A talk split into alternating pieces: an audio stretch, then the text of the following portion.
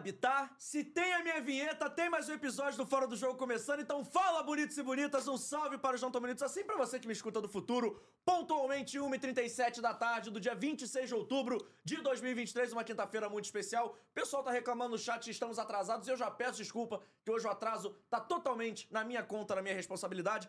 E agradeço já, de antemão, ao Léo por ter me esperado. Ele quase foi embora com razão, mas em respeito a esse bom público que assiste o Fora do Jogo, ele está aqui presente, a quem a gente agradece demais. Ah, imagina. Então, senhores, antes de tudo, não esqueça aí de se inscrever no canal, ativar o sininho da notificação, deixar o seu like, o seu comentário, se inscrever, enfim, compartilha com todo mundo, usa a hashtag Leomelo no FDJ. Rapaziada, tá participando com a gente, mas antes, dá boa tarde pra ele.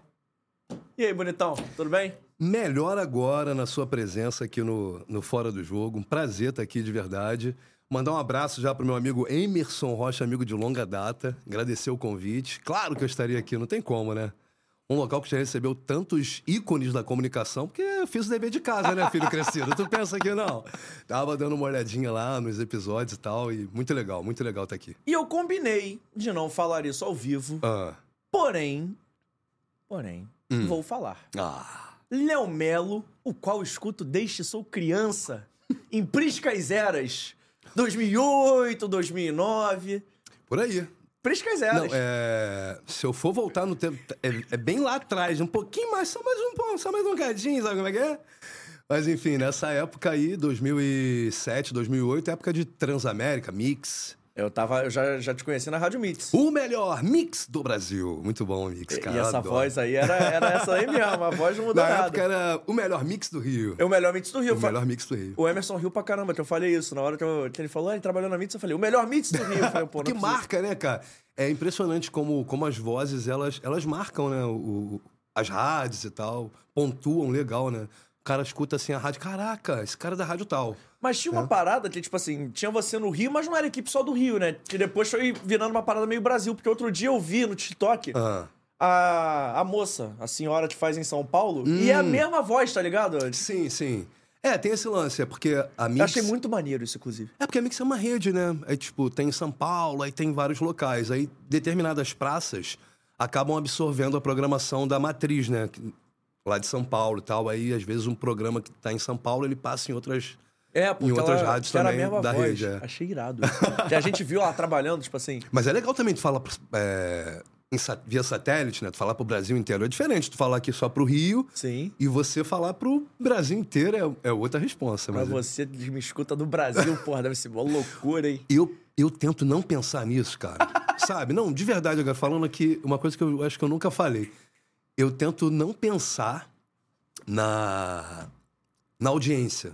Porque às vezes você, você. A audiência, ela meio que denota responsabilidade também, né, mano? Um pouquinho, né? Um pouquinho, né? Quanto mais audiência, mais responsabilidade. Então, eu procuro nem pensar nisso. Eu, eu tento, sabe, chegar e fazer. Igual Com a gente certeza. chegou aqui, vambora! Pá! Bora. Eu prefiro assim. Se eu E ficar já que- pensando muito, dá Já ruim. que chegou, bora. Aqui nesse programa temos uma tradição. Opa! E de tradições eu não fujo, de tradições eu não descumpro. Léo Melo. Quem é Léo Melo fora do jogo? Me conta. Cara, Léo Melo fora do jogo é um cara muito sagaz, assim. Um cara legal, assim, do bem, família. É um cara que gosta mais de ficar em casa do que tá na rua. Já, eu acho assim, eu tô com 40, né? Não parece. Não parece, né? Obrigado. parece. Obrigado pela parte que me toca lá ele. Que parada. É, 40 anos, né, cara? Então meio que. Eu vivi muita coisa, né? E trabalhando em rádio, você acaba passando por muitas, muitos processos assim ao longo da vida, né? Evento, festas, viagens e tal. Hoje eu sou um cara muito, muito, muito mais caseiro, assim. Eu adoro ficar em casa, cara. Tipo, eu tô de férias, né? Aham. Eu ficaria 30 dias dentro da minha casa, sem o menor problema, sem vontade de sair. Que isso, eu cara? adoro minha casa, assim. Eu sou um cara muito caseiro. Então, às vezes a galera me escuta no rádio, aquele cara doidão. Ah! E na minha vida, minha pessoa, eu sou um cara zen, cara. De paz, assim. de- Já é caótico o suficiente no trabalho? Exatamente. Eu, eu, eu gasto toda a energia ali, sabe? Aí eu fico em casa só recarregando a bateria pro dia seguinte. É mais ou menos por aí. Mas, cara, a gente tava falando de Rádio Meet, seu começo de carreira, e a gente tem um vídeo de uma pessoa muito, eu acho, especial na Hum. sua vida. Pelo menos, quando a gente pediu um vídeo pra você, foi logo com o maior carinho, claro, que pro. Léo, não tem problema. É o Ai, vídeo Deus. 2. É o vídeo 2, por favor. Que que Vamos vocês colocar na prepararam? tela o vídeo 2. Ai, meu Deus, Só vou vamos falar lá. o nome no final, ficando rapaz. Fala, meu querido Emerson Rocha. Fala, Escofano, beleza?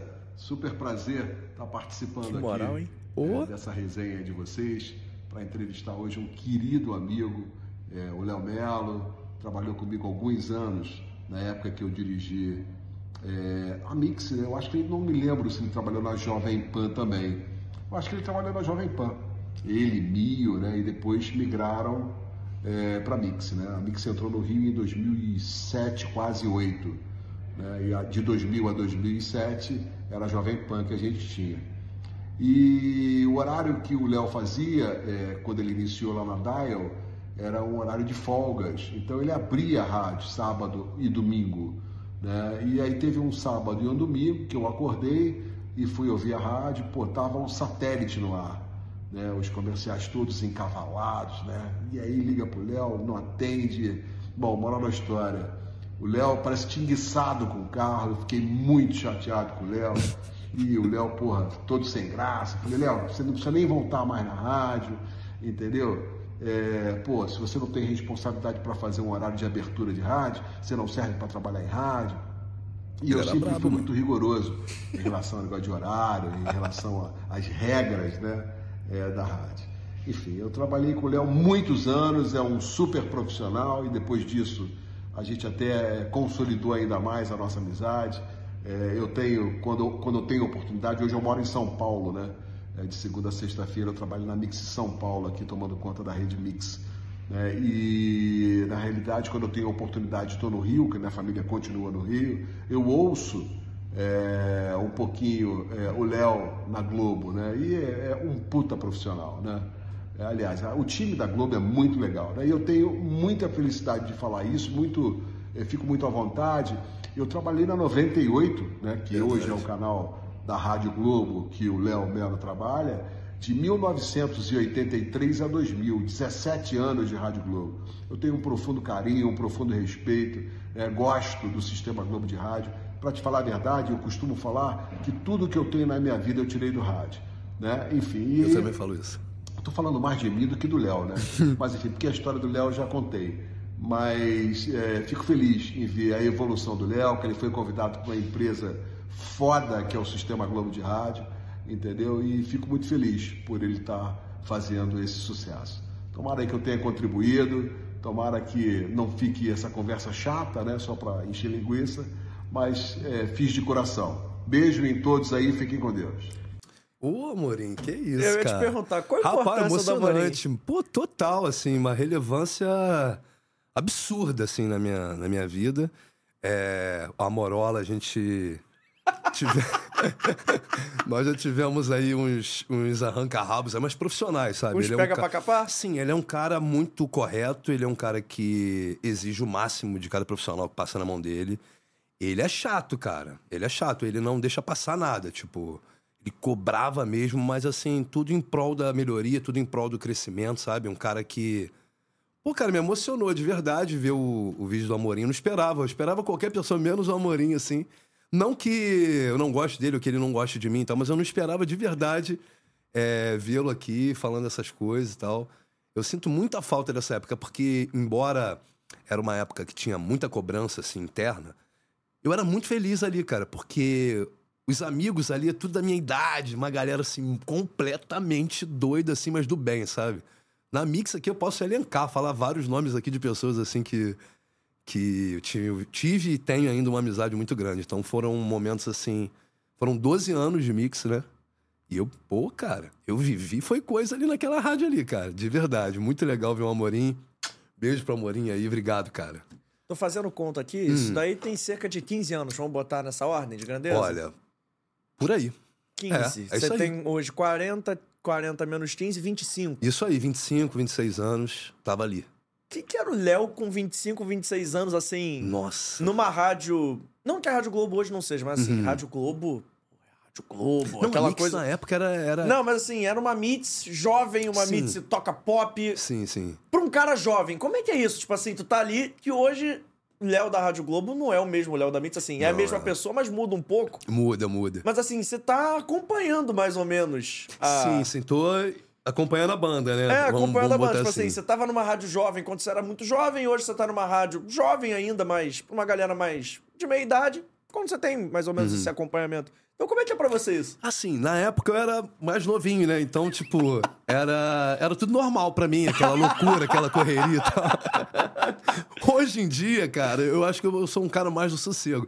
Mas eu não nego, não. Se chegar pra mim, ó, tu vai ter que fazer um evento assim, lá em Saracuruna. Vambora, mano, vamos trabalhar. Eu não, não ligo pra essas paradas.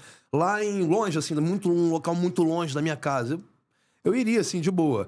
Na época, cara, era muito louco. Porque Rádio jovem, cara, você imagina, né? Só tem jovem, a galera acelerada, assim, no, no último, assim. Então, eu vivi umas paradas, assim, bem loucas ali. O público é muito diferente, cara. O público de rádio jovem, ele é completamente diferente do público de uma rádio popular, por exemplo. É uma galera mais. Como é que eu posso te dizer? É mais. Vamos botar assim, mais simples. É uma galera que não, não não tem muito contato contigo, os ouvintes. Uma, como você é locutor de uma rádio jovem, você não tem muito contato com os ouvintes. É, até a galera normalmente é. não escuta seu nome, né? Não tem um programa Sim, é, de. Porque é um padrão, a rádio é sempre aquela. Por exemplo, a Mix era. Mix 224, Chanel Twain, Man I Feel Like One, não sei o que lá, hora certa, break. Na Globo, por exemplo, é diferente, cara. Muito foda isso, tá? É. Muito foda. Porque, por exemplo, tu tá na Globo, aí tu. Sei lá, deixa eu pensar aqui. Eu juro que eu ia pedir pra você fazer isso em algum momento. Ah, você é? fez sem ah, eu pedir. Muito então, foda, muito maneiro. foda. Vai virar corte de toque essa porra, hein? Na Globo, por exemplo, você tem, você tem é, espaço para falar, você, você tem tempo, você. Você, você pode ser. Você, você conversa. Na Mix eu era locutor. E quem trabalha lá hoje ainda é, são locutores, né? Na Globo, eles exigem que você seja comunicador. A diferença não é muito grande. Mas é assim, o locutor, ele vai fazer o padrão ali. A locução que eu fiz agora, por exemplo, na Globo, já é diferente. Belo aqui na Rádio Globo, essa rádio não sei o quê, é uma festa. Toquei também não sei o quê. Tu vai, sabe, tu vai levando devagarzinho e tal. Tu consegue desenvolver mais o teu trabalho, mostrar mais quem é você. Diferente do Rádio Jovem, que é uma parada que todos os locutores meio que seguem aquele mesmo padrão, entendeu? Mas como é que é para você essa parada que eu vou te perguntar? Porque é o seguinte, você na rádio que você conversa, você é você. Assim, quando você é locutor, é muito uhum. mais rápido, muito mais simples como você fez. Uhum. Mas quando você tem que conversar, você tem que ser um cara feliz, alegre, animado quase todo é, dia. Full time. Não tem dia que tá puto, tem dia que tá de mau humor, cara... tem dia que, porra, teu carro enguiçou igual a história que o Maurinho contou, tu tá sim, bolado. Sim. Mas como é que é pra ser assim? Eu sei que, pô, não é profissional, não sei o quê. Mas tem dia que tá feliz pra caramba, sei lá, dia do teu aniversário, tu vai trabalhar animado, uhum. tem dia que, pô, tá puto. Como é que é isso? Cara, a gente não tem muito, muita escolha, né?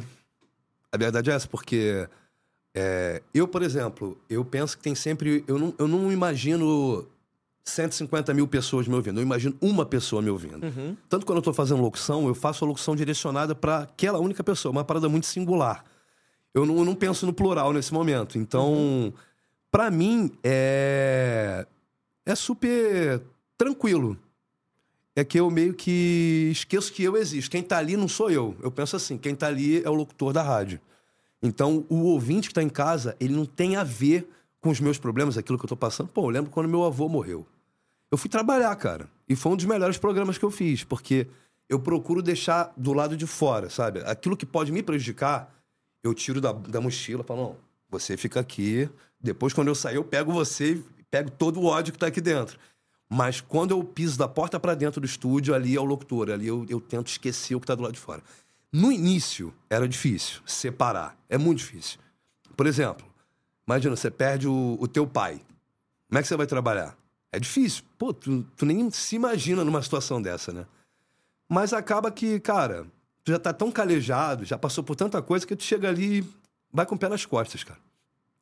E uma parada que eu acho maneira que você estava contando é, como é que você lidava com o cansaço de, de rádio jovem? Porque a rádio jovem tem evento e tem uma exigência muito maior, Sim. né? Porque assim, não sei se em rádio popular a gente trata de coisas mais do cotidiano, mas você usou até o exemplo, por exemplo, belo, é, um funk, um pagode, um uhum. sertanejo, paradas que você conhece a pronúncia, conhece o nome, conhece a pessoa, uhum. maioria das vezes. Você usou um nome aí na, no exemplo da mídia, você não sei nem falar direito. Ah, da Shania Twain. É, se tu errar esse nome, o fã mais chita uhum. fica puto. Ih, fica. O que, cara? Vou te contar uma história aqui. Não, essa, essa, essa é sacanagem, brother. É, um amigo meu, Felipe Sanches, que tá até me rendendo lá na. tá fazendo o horário da manhã lá na Globo, tá cobrindo as minhas férias lá, um puta profissional, um amigo de longa data, conheço ele desde 2007. Ele me chamou pra fazer. Ele falou, cara, vai ter um aniversário de uma menina lá na Gávea. E ela quer que vá um locutor da Rádio Mix lá, brother. Só que eu não vou poder. Tu que vai. Eu falei, como assim, cara? Ele, ó, tu vai e tu vai fazer o cadeira elétrica lá. Lembra daquele game? Lembro. Cadeira elétrica. Você quer, lembra daquela parada? Que era tipo um jogo de pergunta e resposta. Isso, aí a pessoa errava, ela fritava na cadeira e tal. Aí beleza. Meu sonho era participar disso. Pô, cara, eu adorava fazer. Principalmente quando alguém se dava mal. Era muito gostoso. Mas todo dia a pessoa estava mal, pô. Raramente Todo alguém dia, ganhava. né? É porque era difícil. Mas enfim, aí eu fui na fui nessa festa, tal, era de uma menina. Cara, não tô lembrando o nome dela, não sei se era Renatinha, enfim. E ela Se era não era, muito virou. É, e ela era muito fã do Justin Bieber. Cara, Renata, né? Minha mulher acabou de confirmar ali. E aí, cara, aí eu cheguei lá e eu não sei o que, que eu falei do Justin Bieber. Aí ela olhou pra minha cara, ela, é Justin. Aí eu olhei pra ela assim e falei, tá bom, né? Sabe? Eu falei assim, eu fiz uma pergunta sobre Justin Bieber. Eu falei, não sei o que do Justin Bieber. É Justin. Falei, tá bom, você tá dizendo, quem sou eu pra falar que não, né, mano? Tomou bronca ainda. Isso, e tipo assim, foi tete a tete, né? Mas ali foi uma pessoa só. Você imagina você errar uma pronúncia de inglês numa rádio jovem que tem, sei lá, oitenta e tantas mil pessoas te escutando, naturalmente várias pessoas fluentes em inglês, professores, blá blá blá. Aí a pessoa escuta tu numa rádio grande falar um inglês errado. Isso é muito louco, né? Então é uma parada que, que a gente tem que se precaver. Eu, por exemplo, eu não, não sou fluente em inglês, mas dificilmente eu vou errar uma pronúncia. Se eu não souber falar, eu não falo, cara. Tem gente que tenta. Como é que tu desenrola? Ah, eu não falo. Por exemplo, hoje em dia não tem nem como não saber, porque tem a tradutor, tem o. Mas na época, o que, que eu fazia? Eu ia no YouTube. Aí eu botava lá, interview algum, e o nome da pessoa. Aí sempre tinha uma entrevista dessa pessoa lá na gringa e a pessoa meio que se apresentava. Daqueles tal de shows da vida. Ah, Isso. hoje, tipo, Ah, ali eu pegava. aqui. Ou então um outro macete. Quando você não sabe falar o nome da música, geralmente o nome da música é o refrão da música. Geralmente é o refrão. Então presta atenção como é Aí que tu fica ouvindo, fala. aí eu- tu fala exatamente o que ele fala. Sabe qual é? Bom que o cara com... Pô, tem umas músicas, cara, antigamente era pior, cara. Antigamente as músicas eram desse tamanho assim. Tinha ó. música, antigamente tinha quase um Pô, parágrafo, né, cara, Guerreiro? Every Little Finch Does His Magic. Umas paradas assim que tu, porra, mano, como é que eu vou falar essa parada? Entendeu? Eu vim da Rádio Popular. Eu- quando eu cheguei na Transamérica, cara, eu falei assim, gente, eu passei nesse teste mesmo, porque eu olhava pra folha assim, eu falei, gente, que loucura. E aí eu lembro que no teste tinha uma música da Fergie, Big Girls Don't Cry. E aí eu não sabia que o nome dela era Fergie. Aí eu falei Ferg. Juro por Deus, cara. Aí deu... Pô, o Rogerinho Gonçalves, se ele estiver escutando o R-Gol, que foi o cara que, que me aprovou no teste e tal, eu pensei que eu tinha sido reprovado por isso. Porque logo quando acabou, o cara, pô, mano, é Ferg. Falei, fudeu. Aí eu até brinquei e falei assim, pô, eu vou aqui no terraço aqui cavar um buraco pra enfiar minha cara e daqui a pouco eu volto. Mas assim, quando eu tava saindo, ele me chamou e aí me contratou. Aí eu fiquei surpreso. Falei, cara, às vezes o cara tem o feeling, né? Pô, ninguém é obrigado a saber tudo, né? Principalmente o nome, né? Nome é complicado. Às vezes você acha que é de um jeito e é de outro. Agora, já o nome da música não, porque ele tá falando uma parada e tal. Então acontece essas paradas, sabe? Às vezes você erra e você cai pra cima, cara. É, muito doido isso. Ah, eu vou ter que perguntar, porque essa é a pergunta que eu faço no final, Ah. mas hoje eu vou fazer no início, quero nem saber. rádio jovem, rádio popular. Uhum. O que, que toca em rádio jovem que o Léo gosta? Em rádio jovem, praticamente tudo. Eu achei que você ia falar praticamente nada. Gosto de tudo. Assim. Tu gosta desses o, Léo, hoje em dia? o, o Leonardo é eclético, demais. O, locu, é o que eu te falei, o locutor, eu não, eu, eu procuro não ter vontades, nada. Eu, eu chego ali livre de, de, de, de- Como é que se fala? É, vaidade. vícios. Vaidade, vício. Eu procuro chegar ali, aprender, crescer e tal. Mas o Leonardo mesmo é um cara absolutamente eclético, mano. Eu escuto de tudo um pouco. Eu escuto pagode, eu escuto funk. Se tu botar. O que tu botar, botar um ponto aí da macumba, eu vou ouvir também. Eu não tenho problema nenhum, cara. Não tem problema nenhum com música. Sertanejo eu vou escutar. Assim, preferência musical, eu gosto muito, muito de música eletrônica. E gosto muito de reggae. Adoro reggae. Tem uns amigos aí do reggae também, pô, eu adoro. Se eu puder escolher, eu vou botar um reggae, eu vou botar uma música eletrônica. Mas se tiver aqui, pô, todo mundo junto aqui, o que você botar pra tocar, eu vou ouvir, não tem problema nenhum, cara, de verdade. E o que, que o Léo não gosta de tocar em Rádio Jovem? Ai. Tem alguma música que, pô, o pessoal pedia Cara, pra cacete, tu ficava Aquelas. assim... Assim, eu posso falar, né, cara? Por exemplo, na Mix, eu odiava o restart até hoje, todas as minhas forças. Por que E se tocar na Globo, eu vou continuar odiando. por que tu odiava o Restart? Eu não gostava da- das musiquinhas, sabe? Aquelas musiquinhas. Eu não gostava, cara. Mas é aquilo. é, Eu tô ali, eu posso não gostar, vou falar que é maravilhoso. A banda mais Restart aqui na Mix, musicão. é- Locutor é isso, né, cara? Nem todo locutor gosta de tudo que tá, tá tocando ali, né? Só que a gente tem que pensar que a nossa função ali não é ser agradado, em sim agradar, né? Então, às vezes a, gente, a nossa vontade não vale de nada ali. A gente tem que dançar conforme a música, né? como é Mesmo se a música for ruim. Desculpa, gente. E como é que você encarou Ah. a volta do Restart? O Restart voltou recentemente, você chegou a ver que o Restart... Voltou? Você não viu? Turnê de despedida. Cadê o chumbinho? Trouxe? Não, tô brincando, gente. Tô brincando. Não, não, não, não fiquei sabendo. Voltou? Ah, eu fiquei sabendo uma parada do Pelanza, que ele falou que ia fazer uma. não, uma teve um turnê e encontro já, já rolou, já Ah, já rolou? Rio, já tá rolando. Pra tu ver como eu tô antenado com o restart. Mas além do Restart, outra banda de você ficar assim, meu Deus, por favor, não. Não, na época, cara, era mais assim, é, essas, a boy band, eu nunca curti muito boy band, sacou? Nunca... Eu gostava de, das bandas, Skank, Cidade Negra. Mas isso não tocava muito na Mix. Não, não muito, mas ainda tocava, entendeu? Mas eu nunca fui muito de curtir boy band, nu- nunca. Tipo, Fresno, é, Restart, eu nunca curti essas bandas assim. Pô, sabe o que eu achava aí o gosto pessoal completo, que eu Hum. gostava, me amarrava a tocar na Mix? Akon. Akon. Pô, Akon era bom pra caralho. Akon é maravilhoso. Pô, eu, eu apresentei um show do Akon, cara. Caô. No Vivo Rio, tem a foto aqui, depois eu te mostro. Caô. Apresentei um show do Akon no Vivo Rio. Loucura, cara. Como é que foi apresentar o show do Akon? Cara, a perna tremia horrores, né, mano? Porque, tipo, foi o meu primeiro show internacional, assim, né? Aí foi no Vivo Rio, aí me falaram assim, pô, cara, vai ser você. Aí eu, sério? Eu? Que, tipo assim, como o Amorim falou, eu era folguista, cara. Então tinha quatro locutores titulares. E, o que não pintava pra eles, ah, tem um show aqui, não sei o que, ah, vai o Léo. Eu ia, entendeu? Nunca, nunca corri assim de trabalho, não. Mas esse dia foi, porra, puta prazeroso, né? Imagina, tu apresentar um show gringo, assim, um show internacional. Pô, muito foda, assim. Vivo Rio tava lotado pra caramba. Levei, eu, eu acho que eu levei um amigo meu na época, o Fernando. Pô, foi do caralho, mano. Eu tenho aqui o. Depois eu vou te mostrar uma fotinha aqui. Muito legal, Mas mano. tirou foto com o homem também? Tirei com ele, pô. Quer ver? Eu vou te Caô, deixa eu que ver eu- maneiro, mané. Tá aqui no, no destaque dos stories. No... Do Insta. É. Ele foi gente boa contigo? Assim, ele foi com todos ali. No momento ali, ele foi legal com todo mundo, sabe? Ele. Eu vou tentar achar a foto aqui dessa, desse dia. Mas a gente. Eu, eu fiz vários, assim, mas. Esse do. Aqui, ó, achei. Dá pra Caraca, mostrar pra alguma maneiro. câmera? Se tu me mandar o print, Ah. Ele consegue jogar? ele bota, ele bota na tela. A gente, Tá. vai, a gente vai, vai desenrolar essa parada.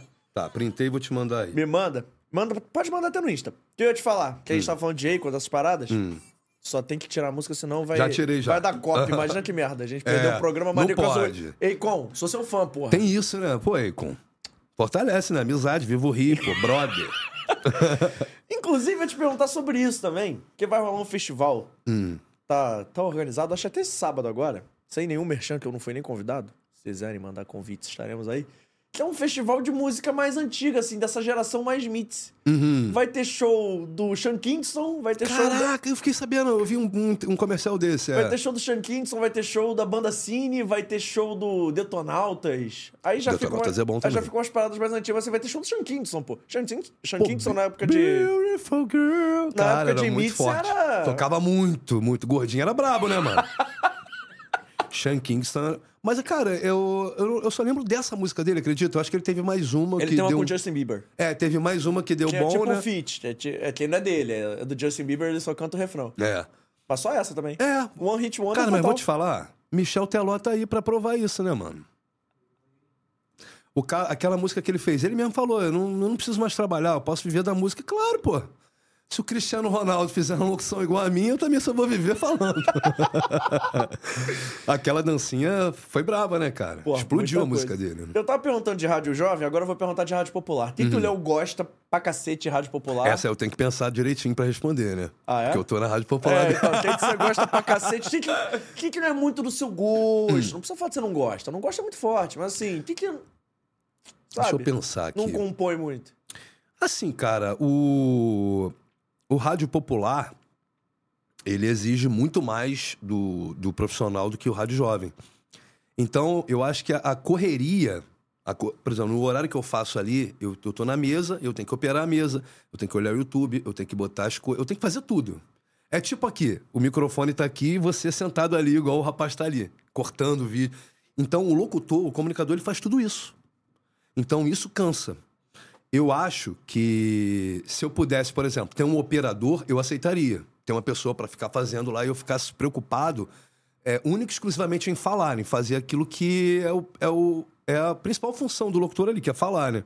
Só que ali você tem que falar, você tem que operar, você tem que ficar prestando atenção em tudo, abrir os microfones todos, às vezes tem convidado e você esquece. É uma loucura. Então, se eu, o, o, o bom do, do, do rádio jovem é a liberdade de você, do rádio popular, é a liberdade que você tem de falar. Você pode ser você. É, eu posso dizer pra você seguramente que o, o Leonardo tá falando ali na Globo. Sou eu. É, boa, boa parte das coisas que eu brinco ali no ar, eu brinco como pessoa também, em casa, com os amigos. Então, essa liberdade de ser quem você é, pra mim, é a parte mais maneira, assim, do rádio popular. E talvez a parte chata, no meu caso, esse horário que eu faço exige muita operação. Você tem. Cara, você parece um polvo. Você não é um locutor, você é um polvo. Você tem tentáculos ali. É uma mão na mesa, uma mão na tela, uma mão na outra tela. Eu trabalho com quatro computadores, quatro telas e ainda tem os, os aparelhos físicos que também ficam ali, que você tem que usar também. Sem contar trolhocentos botões na mesa, que você tem que saber Mas bota exatamente o que vai também, né? apertar, efeito. Então, tipo, tem toda uma preparação. Desculpa, se eu pudesse ter um operador, eu ficaria muito feliz. Mas a parte boa é essa, de ter a liberdade de ser quem você é, cara. Mas Isso aí não tem preço. musicalmente falando, eu tava mais na... Musi- ah, musicalmente. musicalmente. Musicalmente, vamos lá. Vamos lá, eu. Cara, Até que eu acho que é mais fácil pra você ter eclético que toca de tudo, né? é, eu, eu, eu, eu ouço tudo. Mas você diz o quê? Você quer que, por exemplo, se eu pudesse tirar um gênero musical, Não, uma não, tipo hipótese? assim, que tu gosta muito. Quando vai tocar, sei lá, um artista, uma Ah, música, tu tá. fica assim, pô, essa daí é braba. Pô, Cara, é eu boa. tenho uns amigos, mas eu não tô nem puxando sardinha, mas eu tenho uns amigos que eu amo, assim, de paixão. Por exemplo, o Gabriel Elias tá com música na novela, é um grande irmão. Eu, desde que eu entrei na, na Globo, eu ficava pedindo, cara, toca o Gabriel, toca o Gabriel, toca o Gabriel. E quando o Gabriel entrou na programação, foi de uma forma que eu nem me liguei. Quando eu vi a música, já tava lá. Eu fiquei muito feliz. Então, é, eu gosto muito de reggae, cara, como eu te falei. Adoro, adoro, adoro mesmo. Reggae, pop, gosto. Assim, eu não curto muito axé, música baiana. Não é minha praia. Não é minha praia mesmo. Mas quando é carnaval... É. Nem quando é carnaval. Não, não, mas quando é carnaval, eu digo, toca pra caramba. Toca. Até que na Globo não toca muito, muita música baiana, não, cara. A Globo é mais. é, ela é mais focada no, no trap, né? Música black, ela toca pagode, ela toca sertanejo, funk. Ela toca muito pouco. axé. O axé deu uma caída também, né? De uns tempos pra cá, né? Tá bem devagar o axé. Já foi o ó concurso, né? Tipo, batia de frente legal com o pagode, mas de uns tempos pra cá, eu acho que o pagode é, os- é o gênero mais. O, o- o funk, né? Mais ouvido, né? E eu gosto de falar de música pra caramba, então, pô, tendo um especialista Hum. Ah, que aqui na nada, minha cara. frente, fico feliz. Porque como é que você tá vendo o movimento que eu tenho enxergado como positivo, mas ao mesmo tempo não tão positivo assim, que é a galera migrar muito do funk pro trap. Que tem muito funkeiro que começou, pô, no funk... Um exemplo, claro, o Aham. MC Cabelinho, Aham. que usa... Claro que o cara do Começou trap... no funk e migrou É, pro claro trap. E tem do- gente que começou no trap E migrou pro funk.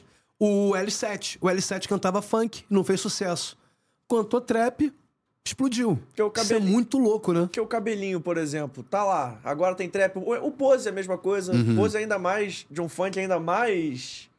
Não mainstream, né? Que Uhum. o Pose tinha aqueles funks mais proibidões, não sei o quê. Aí começou a migrar um pouco do funk. Já tá vai no- mudando o linguajar, Isso, né? e hoje ele já tá no trap 100%. Você Sim. toca muito trap na Rádio Globo. Muito. É, aliás, a Rádio Globo, diga-se de passagem, ela, ela é a rádio que mais toca trap no, no, no Rio de Janeiro. É uma rádio popular e não tem. Nem as rádios jovens tocam tanto trap como a Rádio Globo toca. Eu acho que isso é um ponto muito forte, assim, da rádio, porque ela resgatou essa galera que tava meio que perdida.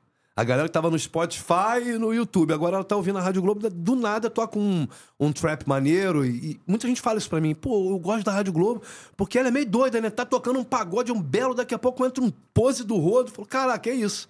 Ser eclético, né? Quando migrou de 98 pra Beat 98, Aconteceu isso. Eu acho que o Van Damme falou sobre isso. Foi feita uma pesquisa e aí viram o quanto esses gêneros musicais que estavam meio que escondidos, né? Faziam falta numa rádio do Rio de Janeiro. Tanto que a Beat quase passou FM o dia na época. Faltou isso aqui, cara. E eu acho que só não passou porque acabaram com a rádio. Sendo bem honesto. E como é que é para você isso, assim? Sei que, pô, falar da concorrência uhum. não é dos assuntos mais agradáveis. De boa, de boa pra mim. Mas como é que é concorrer? Porque, por exemplo, você tá no horário, tipo, FM o dia é forte. Uhum. É... Hoje fica muito no Rio, dividido entre rádio de música, Rádio Globo e FM o Dia. Uhum. Aí, rádio de notícia tem Tupi, tem JB, mas assim, rádio de música mesmo é muito Globo e muito FM o Dia. Como é que é essa concorrência para você? Como é que você enxerga isso?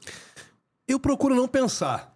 Aí entra aquele, aquela parte do locutor. Eu procuro não pensar nisso, sabe? É porque é uma parada que mexe com o teu psicológico, sabe? Eu procuro não achar que tá tendo uma, uma guerra por audiência. Eu procuro pensar assim, não, lá do outro lado tem meus amigos e hoje eu vou acabar com eles, que eu vou fazer um programa foda, que a gente pensa assim, sabe?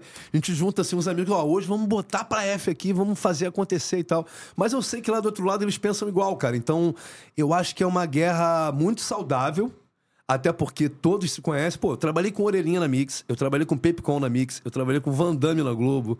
Então, tipo assim, mais da metade dos locutores da FM Dia eu já trabalhei. Então, para mim, é... pô, cara, é de boa. Às vezes eu tô escutando os caras, igual eu tava viajando, tava viajando com a esposa, a gente tava escutando a FM o dia no carro. Aí eu peguei e falei assim pro Pepcom, falei, manda um abraço pra mim aí. Aí eles me sacanearam. Léo Melo, que sonha em trabalhar aqui na FM o dia. aí, aí, minha esposa, que sacanagem. Falei, relaxa, cara, isso aí é normal mesmo, eles zoam mesmo, e é isso. E se eles estiverem me escutando, fala assim: manda um abraço pro Pepicon, que falou ontem comigo que tava doido para migrar pra Rádio Globo. Tem essas sacanagens, entendeu? Mas os chefes sabem. sabem dessa brincadeira, entendeu? Mas antigamente, cara, se você, tipo assim, vamos dizer, você trabalha na FMD, se você falar assim, ah, eu vou ali na Globo, você tinha que ir no sapatinho. Porque, cara, é assim, se, se daria demissão? Não sei. Mas aquele olhar fechado para você rolaria. Tinha esse ciúme. Hoje em dia eu acho que não, não rola, não. Visitar um amigo, uma rádio, não é a mesma coisa que tá trabalhando ali, né? Porque a gente. Temos amigos, né? Enfim. Até que hoje em dia é muito mais fácil você se comunicar, né? Porque naquela época, pô, sei lá, pra receber uma proposta, Era coisa, você tinha que ir lá, né? Hoje em dia o cara te manda no zap. Hoje em dia o telefone toca você falando. tu tá na rádio lá trabalhando, ah, que não sei o que, teu telefone toca, ó, passa aqui pra gente conversar. Tu fala, caraca. É, tipo assim. Quem deu meu telefone pra esse cara? É muito mais fácil, é muito né? Mais fácil. O cara manda um PDF aí, meu irmão. Se quiser, olha isso daí. Muito mais fácil de você. Muito, muito. Hoje em dia, cara, é instantâneo, né? Sim. Eu costumo dizer o seguinte: antigamente quando os amigos chegavam, falavam assim: ó, oh, vai ter um futebol amanhã, oito e meia da manhã. A gente vai se encontrar em tal lugar, oito horas da manhã, né? Tava todo mundo lá antigamente, cara. Hoje em dia, com celular, então, a pessoa chega meio-dia. Não tem isso? Daqui a 10 minutos eu tô chegando aí. 10 minutos são duas horas. Dependendo da pessoa, até mais, né? Então, embora hoje a gente tenha muito mais facilidade em se comunicar, tem gente que prefere viver no passado mesmo, literalmente. E eu serei agora fofoqueiro master. Antes Por de botar favor. a pergunta na tela, que eu tenho uma pergunta para chamar. Estou com medo, hein? Estamos falando de música, uma pessoa querida, queridaça. Meu parceiro também, mas. Você está falando tanto da sua digníssima. Uhum. Como é que começou? Como é que começou esse relacionamento? Há quanto tempo vocês estão ah, juntos? com a patroa. É. Então, vamos fazer 15 anos, cara. Caraca aí. 14 anos juntos. Eu trabalhava na Mix. Aí a Mix me pediu para fazer um, um evento. Na verdade, me pediu para falar de um evento que aconteceria em Campo Grande dentro de um outro evento. Falou: ó, tem um pagode lá que fica lotado. Você vai para lá, você vai lá subir no palco e vai falar da nossa festa tal dia no Luz Brasileiro. Falei: tá bom. Aí eu fui, cheguei lá, o locutor da casa era um amigo meu, aí já fiquei em casa, né? Aí fiquei atrás do palco conversando com ele, aí deu a hora de subir. Eu subi, ele me recebeu no palco lá, muito bem. Eu falei do evento e tal, e puf! Olhei e tava minha esposa lá. Hoje é minha esposa, né? Mas tava longe, assim, cara. Eu não sei quantas pessoas cabiam ali na época. Sei lá, 800 pessoas, 900? Não sei, talvez. E aí, cara, sabe quando você tá num lugar, você só tem olhos para uma pessoa? Foi assim que eu conheci ela. E olha que, pô, eu tava em vários eventos. Nesse, quando eu subi, quando eu vi o rosto dela, quando eu desci do palco, eu falei pro Fernando, que era meu amigo, falei, olha, eu quero aquela mulher ali pra minha vida, irmão. Esse problema aí é teu agora, que você trabalha aqui, você vai ter que me levar lá, me apresentar e tal. Aí fui eu e ele, pelo meio do povo. Até Paixão à primeira vista? Isso, aí, aí chegamos, aí chegamos até ela. Aí ele me apresentou, não aconteceu nada ali. E aí. Trocou telefone? Não, não. Nem, nem, a gente nem chegou a trocar telefone. Eu achei que, tipo assim, como ele falou, ele falou, cara, tu não vai arrumar nada, não, irmão. Desiste. Já apresentei uns amigos, ninguém conseguiu arrumar nada. Aí eu falei, irmão, eu sou Zika vírus, irmão. Você tá doido? Vou casar com essa mulher. Eu falei pra ele, não levou fé. E aí, tipo, passou o quê? Um, dois dias, não lembro. Acho que foi até no, segundo, no, no dia seguinte. Eu tinha um estúdio de gravação de propaganda, né? Aí eu tô lá, na época do Orkut. Aí a menina que tava com ela me adicionou. Aí quando a menina que tava com ela me adicionou, eu falei, ah, não era essa. Aí logo depois veio ela, puf, adicionou em seguida. Falei, opa, elas estão juntas. Aí comecei a conversar. Aí ela, eu nem lembrava, a gente tava falando sobre isso essa semana. Aí eu pedi o MSN dela, brother. Gente, eu sou da época do MSN. Aí eu pedi o MSN dela, ela me deu. Hoje em dia tem gente que não sabe nem o que é MSN. Oi, né? vamos tecer? É, tipo isso, oi, vamos tecer. Aí começamos a conversar e tal. Aí eu falei para ela: olha, semana que vem eu vou lá só pra te ver, porque eu não vou ter que trabalhar. Ela não levou fé, aí eu fui. Aí ali a gente se encontrou, a gente começou a sair ali até hoje, cara. Isso aí era 2008 para 2009, se eu não tô enganado. Eu sou péssimo com datas. Mas vamos fazer 15 anos, fizemos 14 anos juntos. Léo Melo é romântico, então. Hã? Quê? 2009. Aí, ó. Léo Melo... Olha, vou botar você sentado aqui, hein? Vai ser a nossa fonte histórica Exatamente. de datas. Mas Léo Melo é romântico, então. Cara, eu, eu, não, eu não vou te dizer que eu sou um cara romântico. Eu não sou um cara muito romântico, não. Eu sou meio ogromóvel, sabe qual é? Sou meio Shrek. Todo mundo fala que eu sou meio Shrek. Mas quando eu gosto, eu dou carinho, eu converso. E, tipo, tem como, né? Tratar mal uma mulher, né? Principalmente a minha, né? Deus Porra, me livre. mas que loucura. Foi paixão à primeira vista mesmo, Foi, mané. cara. Foi. Foi uma parada assim que. Tu botou o Fernando pra ser padrinho do casamento? Então, a gente ainda não casou de fato. a gente ainda não casou de fato, mas certamente que o Fernando Pô, o não Fernando- tem como. o Fernando foi o cupido da Foi, relação. cara. O Fernando não tem como. O Fernando é meu melhor amigo, cara, assim. É um dos caras, assim, que eu boto a mão no fogo por ele, sabe qual é? Sabe quando você conta na mão os amigos verdadeiros que você tem? Então, ele é um desses e... Pô, é um brother, é um brother. E eu costumo dizer pra ele, cara, você apresentou a mulher da minha vida. Você tem total crédito comigo. Você pode até me bater que eu, nem ligo. Você vai até perdoar. Mas olha só, a gente tava falando de música. E tem um cara na Rádio Globo que é pica. Sou fã. Me considero amigo, ele já foi lá na Vasta TV. Você já deve estar imaginando quem é. É o nosso vídeo número 3. O último que vocês receberam. Fala galera, fora do jogo. rapaz. Aqui é o DJ Brinquinho da Rádio Globo. E olha só, sei que vocês estão aí com o Léo Melo. E ó, quero saber dele aí. Léo, conta pra galera aí como é que a gente se conheceu. Lembra dessa? É, compadre, bagulho é doido. Valeu, JP. Valeu, rapaziada. Tu não fez Tamo isso junto. não, cara. Tu não fez isso não. E eu juro que eu não vi o vídeo, porque eu tava vindo pra cá, ele mandou. Eu falei assim, pô, o programa é uma hora. Aí eu tava no trânsito agora, ele mandou assim, irmão, ainda dá tempo? Eu falei, dá. Tava dirigindo, aí ele mandou o vídeo, nem vi, nem ouvi, eu descobri a pergunta junto contigo, juro. Aham. Mas que história é essa? Assim, cara, é, nós temos um amigo em comum chamado DJ Dedeco, lá de Itaguaí.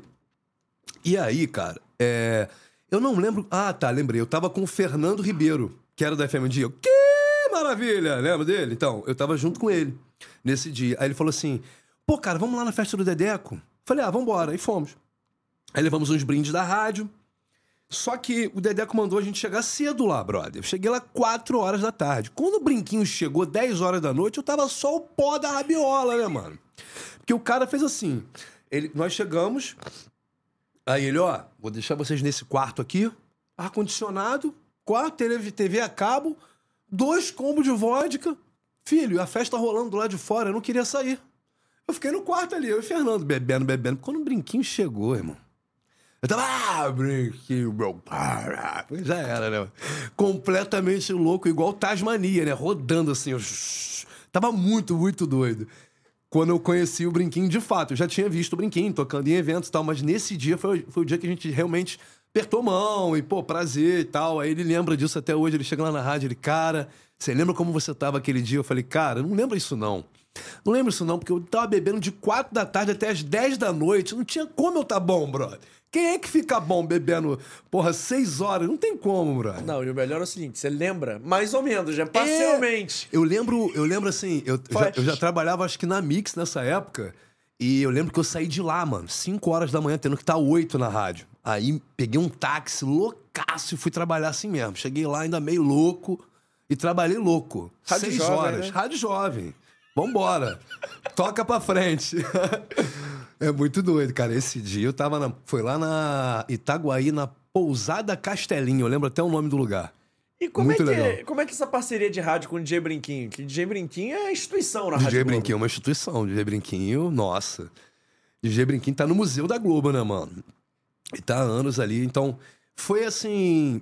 Quando eu fui contratado, fui chamado para fazer a Rádio Globo, ali ainda não estava muito definido quais seriam os horários e o que aconteceria no, no programa. E quando a gente chegou para conversar e tal, lá com, com o diretor lá, o Jonas e tal, ele explicou o que, que ia acontecer no horário, que eu faria o horário da tarde, que era mais ou menos o horário que eu fazia na Mix um pouco antes de ir pra noite, é um horário que dava certo comigo.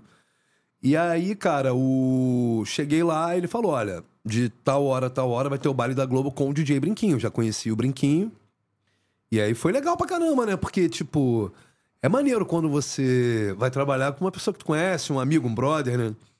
E foi muito legal, cara. Foi muito legal, assim, sab... sabia a galera que ia trabalhar, porque na Globo ali tá eu, o Fabiano Melo, que eu já tinha trabalhado, o Zeca, que eu já tinha trabalhado, o Felipe, que entrou acho que um pouquinho depois, antes o Felipe nem tava. Era eu, Zeca e Fabiano no início. Logo quando virou a rádio, ela virou com, comigo, com o Zeca e com o Fabiano. Então ali foi uma correria danada e tal. E, foi, e depois foi ajustando. Aí botaram o brinquinho para fazer à tarde comigo. Aí foram ajustando os horários, vendo o que dava certo, o que não dava. Mas assim, sem dúvida alguma, é maravilhoso poder trabalhar com alguém que você conhece, né? É chato tu trabalhar com alguém que você não conhece, principalmente se a pessoa não for muito legal, assim, muito da resenha, né? Porque fica uma parada mecânica e chato. E o rádio, cara, ele requer isso, cara. Ele, você tá ouvindo, você, você quer sentir, no mínimo, uma química com o que você tá escutando para aquilo te fazer bem, né? Pra você continuar ouvindo ali. Alguma coisa tem que mexer contigo. E quando tem uma amizade, é meio que bater valer. A parada flui, sabe? Vai meio que sozinho, sem script. Hum, a gente nunca teve pauta nem nada no programa de funk. Era uma parada que. O que a gente decidia ali entre a gente foi, sabe? Nunca teve. A gente também nunca teve nenhum arranca-rabo. Até teve, mas aí. Coisa bobeira. Coisa de bobeira mesmo. Que o brinquinho é meio bobo. O brinquinho é meio choreque também. Ah, é? Pisar no pé dele, meu irmão, ele joga um paralelepípedo na tua cabeça, sabe?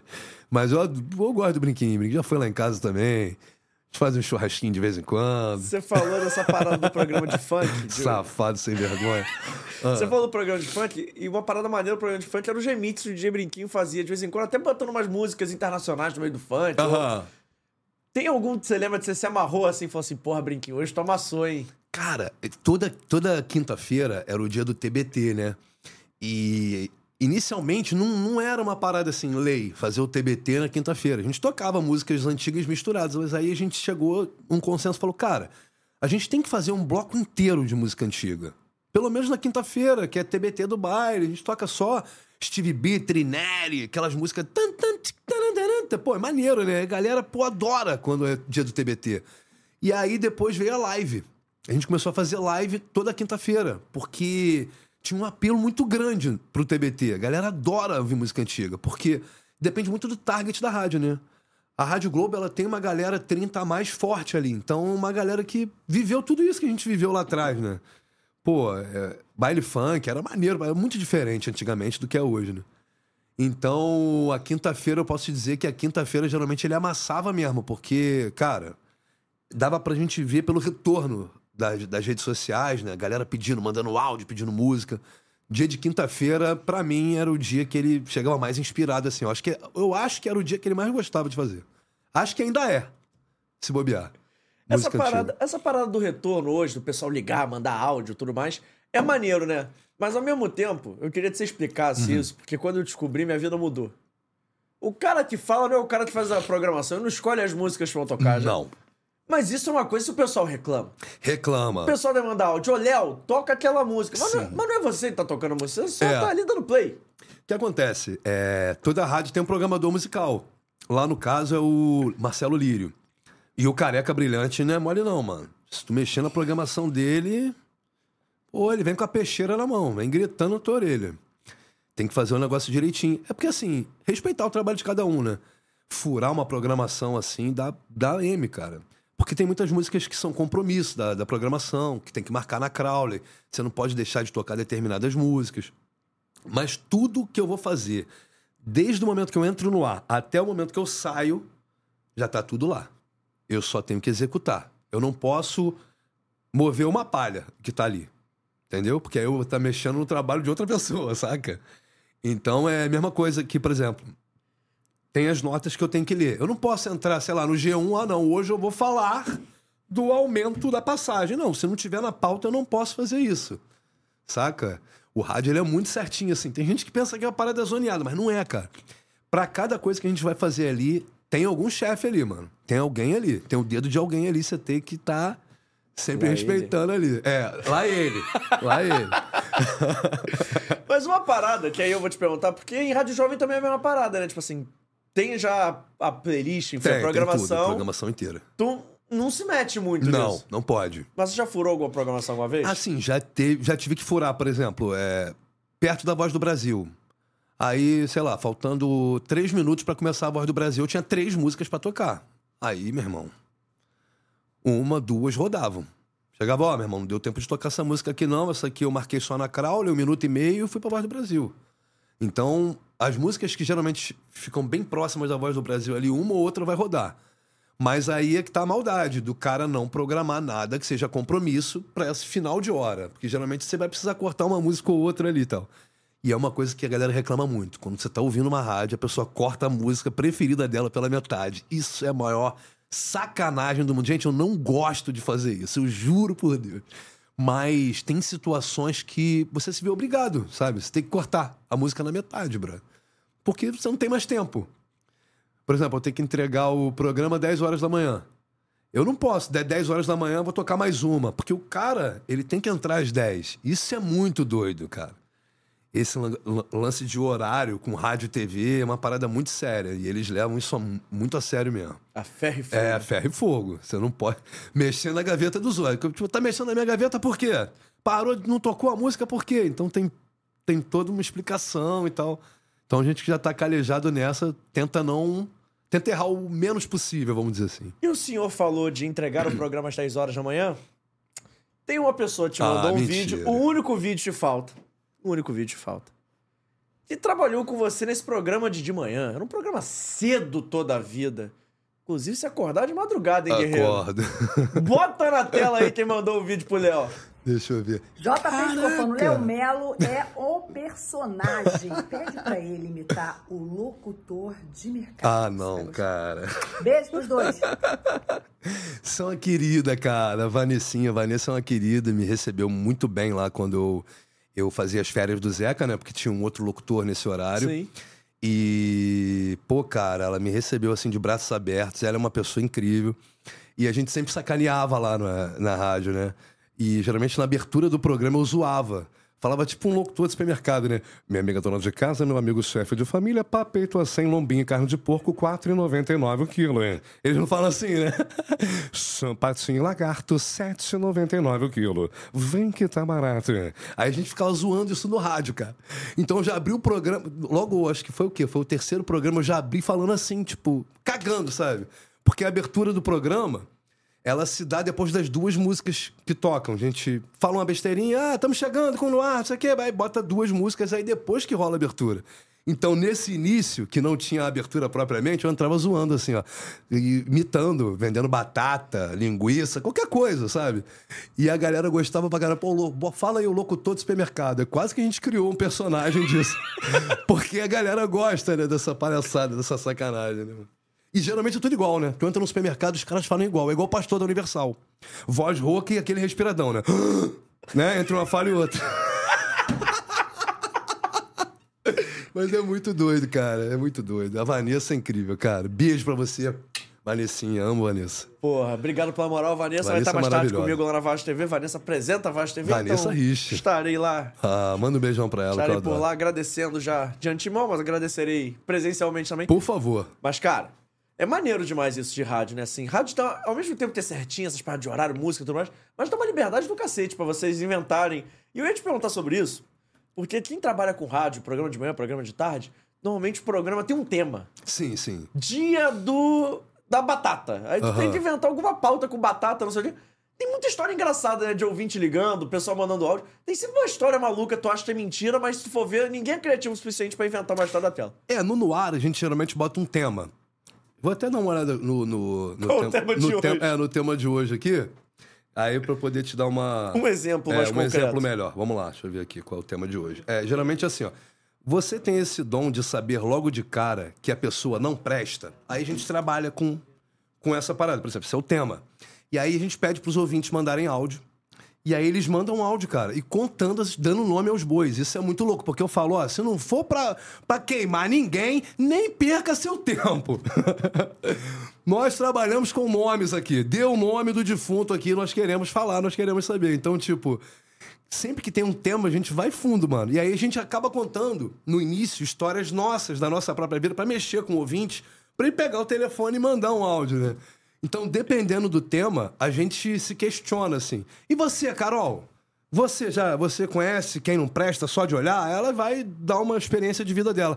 Ah, sim, inclusive aconteceu uma parada, tipo um carinho, eu já sabia que ele era fraco, e aí quebrei a cara, fui lá e ele era fraco mesmo. Tipo, sabe qual é? Então a gente tenta trazer pro nosso mundo pra que o ouvinte se sinta mais é, inserido ali no, no quadro e queira participar e queira contar as histórias. Pô, é maneiro quando é ao vivo, cara. Pô, uma vez, cara, uma ouvinte entrou ao vivo lá. Ela falou que ela tinha uma arma em casa. Eu falei, gente, como é que. Eu juro, ela- ela tem uma arma em casa. Aí, eu- aí a, a gente começou a zoar. Ô, menina, pelo amor de Deus, que, que mané arma em casa? O que tu tá falando no rádio aqui? Aí eu, ô, produção, quem deixou essa maluca no ar aqui? Quem deixou essa doida falar que tem arma em casa aqui? Então tem umas paradas assim que você é pego de surpresa, Você não mano. se prepara, né? Tu toma uma calça riada, às vezes você tem que saber sair, cara.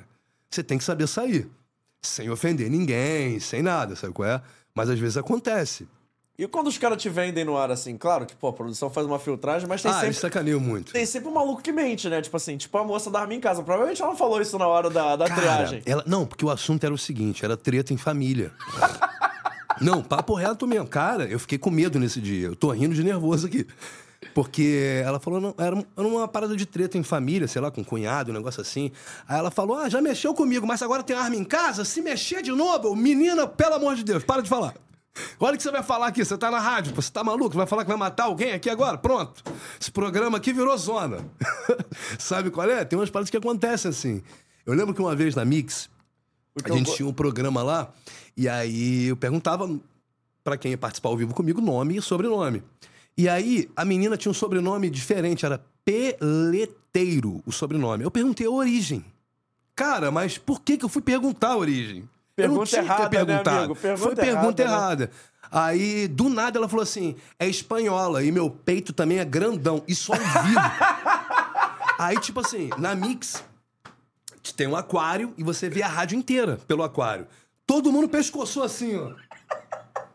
Aí eu falei, aí eu falei assim, cara, eu tenho, eu tenho agilidade, né? Eu falei assim, é mesmo? Então quando tu vier buscar o brinde, traz o teu peito aqui que eu quero ver se ele é isso tudo mesmo. Cara, mas é muito louco. Tem umas paradas assim no rádio que você se surpreende, cara. E o engraçado, ela foi na rádio. Quando ela chegou na recepção, ela pediu pra falar comigo. Aí foram na lá no estúdio. Léo, olha lá pra recepção. Eu olhei. Jesus Cristo, filho amado. Pense numa pessoa estranha. Aí eu falei assim: não, vou lá, vou lá, tem que ir lá, né? Aí, maluco, tu vai lá mesmo? Eu falei, eu olhei de novo, falei assim. Pô, quer saber? Vou ficar aqui Vou dentro. nada. E não fui, cara. Mas assim, acontecem umas paradas assim, às vezes ao vivo, cara. E você. Pô, tu fica perdido, cara. Igual quando a gente tá vendo, uma, por exemplo, na televisão, o cara vai entrevistar um jogador e o cara fala que tá, por exemplo, igual o Vitor falou que tava com diarreia no jogo. Cara, como é que tu fala isso na televisão? Só que nem todo mundo tem esse senso, essa, esse, né? essa noção de que você está falando para milhões de pessoas e que nem tudo você pode falar, né? Eu lembro, eu tava vendo um jogo. E aí, como é que foi o jogo? Percebi que você não tava jogando bem. Ele é, cara, porque eu tô com diarreia desde ontem. Falei, cara, esse cara não falou isso, brother.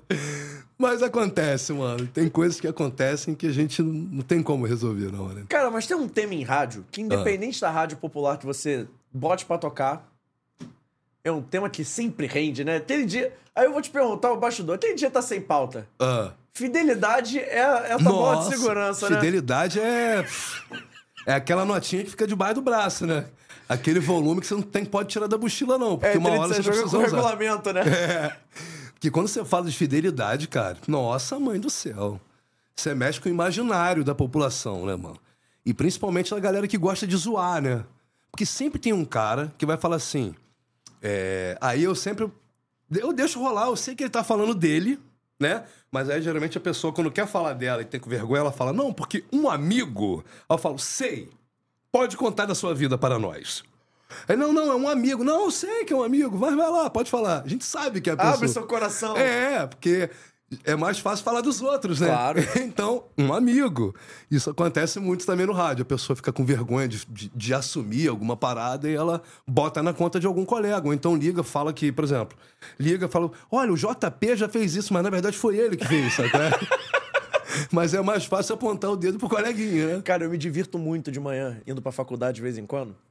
Porque tem dia que eu vou ouvindo rádio. Uhum. Eu gosto de ouvir rádio pra me atualizar. Pô, tem um, uhum. eu tenho uma coisa de comunicação aqui. É, tu é eu bem. Tenho... Não, tem um podcast. Então, tipo assim, eu tenho que ver o que, que as pessoas estão falando, o que estão fazendo. Vem, tem horas que eu vou ouvir na Rádio Globo, tem horas que eu vou ouvir no FM um dia. Eu reparei isso, cara. De manhã e de tarde, nosso programa de fidelidade sempre rende. Fidelidade é, é bom demais.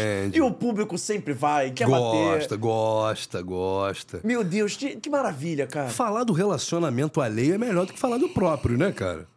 É aquilo, o jardim do vizinho é sempre mais verde. Já ouviu a história?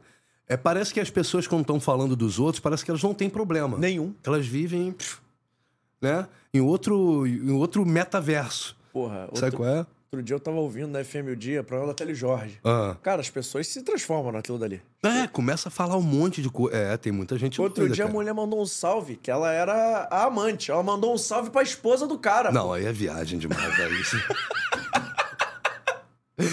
Aí, aí ela tá num outro metaverso mesmo. Meteu o nome da mulher, amigo. Tipo, um abraço pra. Mas qual é a graça de mandar abraço pro teu namorado se não mandar pra amante que tá do lado dele, né? Você pensa bem, como ela não vai se sentir sendo preterida assim numa rádio, mano? É muito louco, né? Ó, por falar em FM o dia, você não sabe quem participa com a gente no chat. Quem? Rodrigo Pepicon. Vou, vou aproveitar o seguinte, Mentira. vou olhar pra essa câmera aqui. Rodrigo ah. Pepicon. Queremos você aqui sentado nessa cadeira, Maravilha. sou fã, escuta o programa. Só não pode contar as minhas doideiras, hein? Mas fala Por assim, favor. ainda te trago pra FM o dia. Tamo junto, irmão. eu amo esse moleque, cara. Eu amo esse moleque, o Pepe. Eu chamo ele de Pepscon, né? Peps. Rodrigo Peps. Pepscon. Ele é um cara, assim, eu acho que a melhor palavra seria um palavrão, mas eu vou evitar. Ah, mas ele, assim, ele é um cara surreal, brother. Já ele é um, aqui mesmo. Ele é um amigo de verdade, sabe? Ele é um cara que te estende a mão mesmo, não tem tempo ruim. Ele não. Ele prefere ouvir de você do que escutar, por exemplo, tipo, falarem mal de você para ele. ele. Meu irmão, eu quero ouvir do cara. Eu não vou ficar dando ideia pra essas paradas. Ele é um cara muito família, ele é muito amigo mesmo. Foi teu contemporâneo sabe? na Mix, não foi? Foi. É, nós fazíamos é, folga juntos né, na Mix, então a gente tem umas histórias muito engraçadas de fim de semana e tal. Pô, muito louco, Pepicon, cara. Eu já rendi várias vezes ele, já me rendeu várias vezes. Troca de horário, lá ele. que bom que eu não precisa... Esse negócio de render é complicado, hein, amigo? É, esse negócio de render. Deixei o Pepicon rendido, ó. Lá ele, Pepe. Não, mas assim, a gente tem uma história, assim, de amizade muito legal, assim. Cara, eu, todo locutor que geralmente, assim, trabalha junto por muitos anos, não tem jeito, acaba fazendo amizade, cara. Porque é uma raça ruim da peste, mano. A gente é amigo, não e tem tu acaba vendo o cara, assim, não mais tua família, mas tão quanto, né? Porque, assim, Sim. tu tá junto, igual no final de semana, tu tá lá no final de semana, tu convive com o cara... Muito cinco, mais, seis horas, né? É, cara, Sete horas, oito horas, sabe quanto é no turno? De vez em quando é doze. Eu tiro, assim, a minha vida com a minha esposa. Ela chega em casa tarde e eu chego muito cedo. Então a gente praticamente não se vê. Mais fim de semana, ou quando tá de folga, ou assim, nas férias. É, isso é difícil, né, cara? Você, você trabalhar tanto assim a ponto de você não encontrar nem com a pessoa que você ama, né, sabe? Praticamente, você quase não vê. Mas você sabe que ela tá ali, então você tá, tá feliz. Eu queria perguntar para ela, inclusive, ah. uma boa pauta. Como é que é pra ela te ouvir, mano? Então, assim, deve dar pra matar saudade de vez em quando, assim, não deu pra encontrar, não deu pra ver, liga o rádio, você tá lá falando, pô. Eu acho que ela, que ela acompanha mais ultimamente por causa das lives do programa. Porque uhum. antigamente, eu não sei se ela. Tá aí, uma curiosidade que eu também tenho. Eu não sei se, quando, sempre que ela tá me acompanhando, eu não sei. Só quando ela me fala, assim, ela. Às vezes eu, eu chego em casa contando uma história, ela, ah, eu vi. Ah, então tá bom. Porque ela reclama que eu conto a mesma história 18 vezes. Fala, então fala... tem que perguntar, vem cá, você escutou o programa? Escutei. Ah, então não vou te contar nada não. Cara, mas isso deve ser muito maneiro, assim, pra você chilando diretamente com o ouvinte, com o público. Deve ser muito engraçado. Todo dia deve ter uma história nova pra contar em casa. Tem, né? cara. Pô, hoje, hoje o maluco meteu lá no programa uma parada nada. Tu deve ter sempre uma história dessa pra contar. Pior que tem. É, tem sempre uma piadinha no final do programa, né? Que o Jean conta, né? Não sei se você já viu.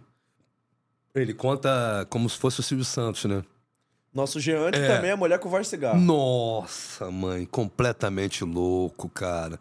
Tá pra nascer um cara mais doido do que Jean Vinícius, brother. Papo reto. Ele já veio aqui? Não. Então traga. Jean, que Por inclusive favor. não posso falar que desde sou criança, mas escuto desde sou adolescente na boa hora dos perdidos. Caraca! Rádio Cidade. Tu foi lá atrás mesmo, né? Porra. Porque ele, ele fez a FM o dia depois disso também. Mas eu escuto... Ele fazia com se eu não me engano. Conheci o Jean na hora dos perdidos. Jean, Paulinho Coruja. Pamela, era um ótimo programa, eu ouvindo de tarde sempre. Pô, a Hora dos Perdidos era um puta programa, né, cara? Cara. Nossa, a Rádio Cidade era muito boa. Muito, muito, muito, cara. Uma pena, uma pena que, que não.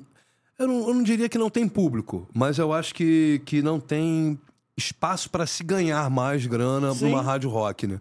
Porque as rádios jovens, né, no caso, a Mix e tal, elas já pegaram esse bolo, né? Então é muito difícil você começar uma rádio do zero e e bater de frente, assim. Com e, foi, e foi na época que adolescente, né? Todo adolescente revoltado é roqueiro. Ah, sem dúvida. Hoje eu, okay, sou, purinho. hoje eu sou um pagodeiro de marca maior, mas Pô, naquela época eu era um roqueiro. E nessa época, por exemplo, o Zeca, que trabalha comigo hoje trabalhava na rádio. Lá. Trabalhava era o programa do Zeca, pô. Sim, pô. O Zeca, o Fabiano, o Fabiano Mello, não sei se ele fez cidade, mas ele fez J, faz JB. Não, acho que ele já fez cidade também, Fabiano. Eu nunca fiz, eu já, eu já fui na cidade, cheguei a conhecer um antigo estúdio. O Rhodes, que tá na TV hoje. Também fez. O Rhodes era a primeira geração na cidade, eu perdi a segunda só. Sim, sim. Cara, se tu parar pra ver, essa galera antiga aí de 70 e poucos anos que apresentam programas de televisão, meu irmão, 90% veio do rádio. Raul Gil, Faustão, é, esses caras todinho, mano, vieram do rádio. É, aquele Geraldo, acho que é Geraldo, Geraldo Luiz. Né? Luiz. Então, o rádio, mano, é uma porta de entrada muito forte, assim, pra televisão, assim. A TV pega muita gente do rádio, porque o cara tá meio que pronto, né? Ele tem que aprender a olhar pra câmera e ter essa sensibilidade. Ponto, porque falar ele já fala, né? E esse programa de é. variedade, assim, é nada Sim. mais que um grande programa de rádio, né? Isso é um programa. Era o rádio antigamente, né? O rádio de auditório, né? Que era auditório antigamente. Né? Pra quem você tira o chapéu? Sim, sim. Tinha o público, o público, os ouvintes ficavam lá, né? Acompanhando os efeitos sonoros feitos na mão, né? Muito louco, né? Hoje em dia a gente tem a, a tecnologia à mão, uma parada assim que a gente nem imagina, né?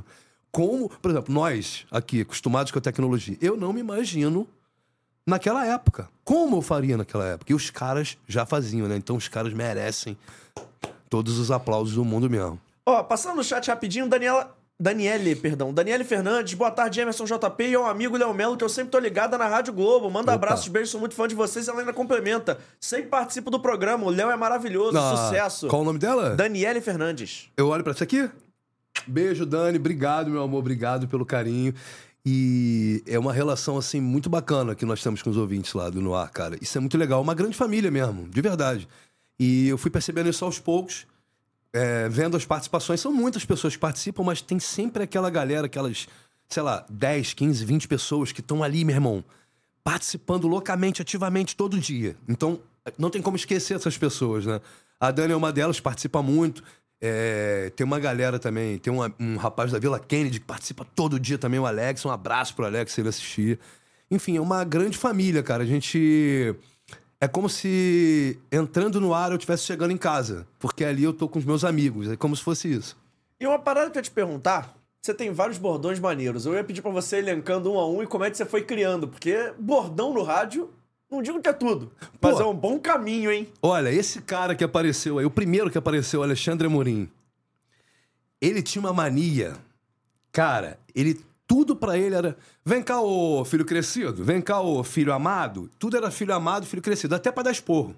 Vem cá, filho amado. Fechava a porta, seu filho. da- Entendeu? Dava umas porradas na mesa de vidro assim, falava, cara, tu vai quebrar a mesa, cara. Problema! Pô, ele era muito doido, assim, era um cara. Cara difícil de lidar. Mas a gente. Nós amamos a Morola. E o Amorim tinha essa mania de filho amado, filho crescido. E eu tinha. Isso tinha adormecido na minha mente. De uns tempos pra cá eu lembrei disso. Falei, cara, eu vou jogar isso na minha locução. Acho que ele não vai ficar puto. Aí eu comecei a falar, filho amado, filho crescido. Tem outras coisas que eu falo, cara, que eu tô, tô até esquecendo agora. É. é Olá, piloto do helicóptero. Né? É, eu não falava nada, eu só chamava o, o helicóptero. Aí eu comecei a falar Olá, piloto. O Homem-Pássaro é uma parada muito antiga. Que se você, você escutava a Rádio Cidade, eu acho que a galera já falava Homem-Pássaro na época, né? E aí, tipo, eu tenho essa mania de resgatar aquilo que me fez vibrar no passado, sabe? Então, eu penso assim, se isso me fez vibrar, me fez dar risada, por que não vai fazer alguém hoje também? Qual é a diferença daquela época pra agora? Falando de bordão, eu acho que não tem muita diferença. É, exceto quando tá meio que ultrapassado, né? Ripa na chulipa. Pelo amor de Deus, ninguém fala mais isso, né? Mas... Estourou a boca do balão É. agora, hein, amigo? Estourou a boca. Pô. Aí o que acontece? A gente. te- eu, o convívio com a molecada me ajuda muito. Meu filho tem 19 anos. Eu ia perguntar, é por isso que tem Gabriel no braço? Sim, meu filho. Gabriel é meu filho. Por isso que eu fiz. é, foi a primeira tatuagem que eu fiz, inclusive. Fiz por, por ele mesmo. O que, É. que o Gabriel te ajuda no trabalho? Canada. Mas tu fala do convívio com a molecada, pô. Não, não.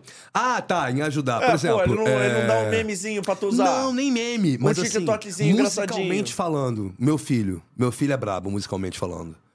Porque a minha esposa aqui não me deixa mentir. Há um tempo atrás, cara, a gente estava andando no carro, tem o quê? Cinco anos, seis anos. Ele já ouvia Matuê. Ninguém conhecia Matuê, brother. Ninguém conhecia Matuê. Aí ele falou pra mim uma vez assim: pai, esse cara aqui vai dominar a cena. Pode apostar no que eu tô te falando. Olha aí, Matuê hoje. Tu gosta do Matuê? Porra, curto muito Matuê, né?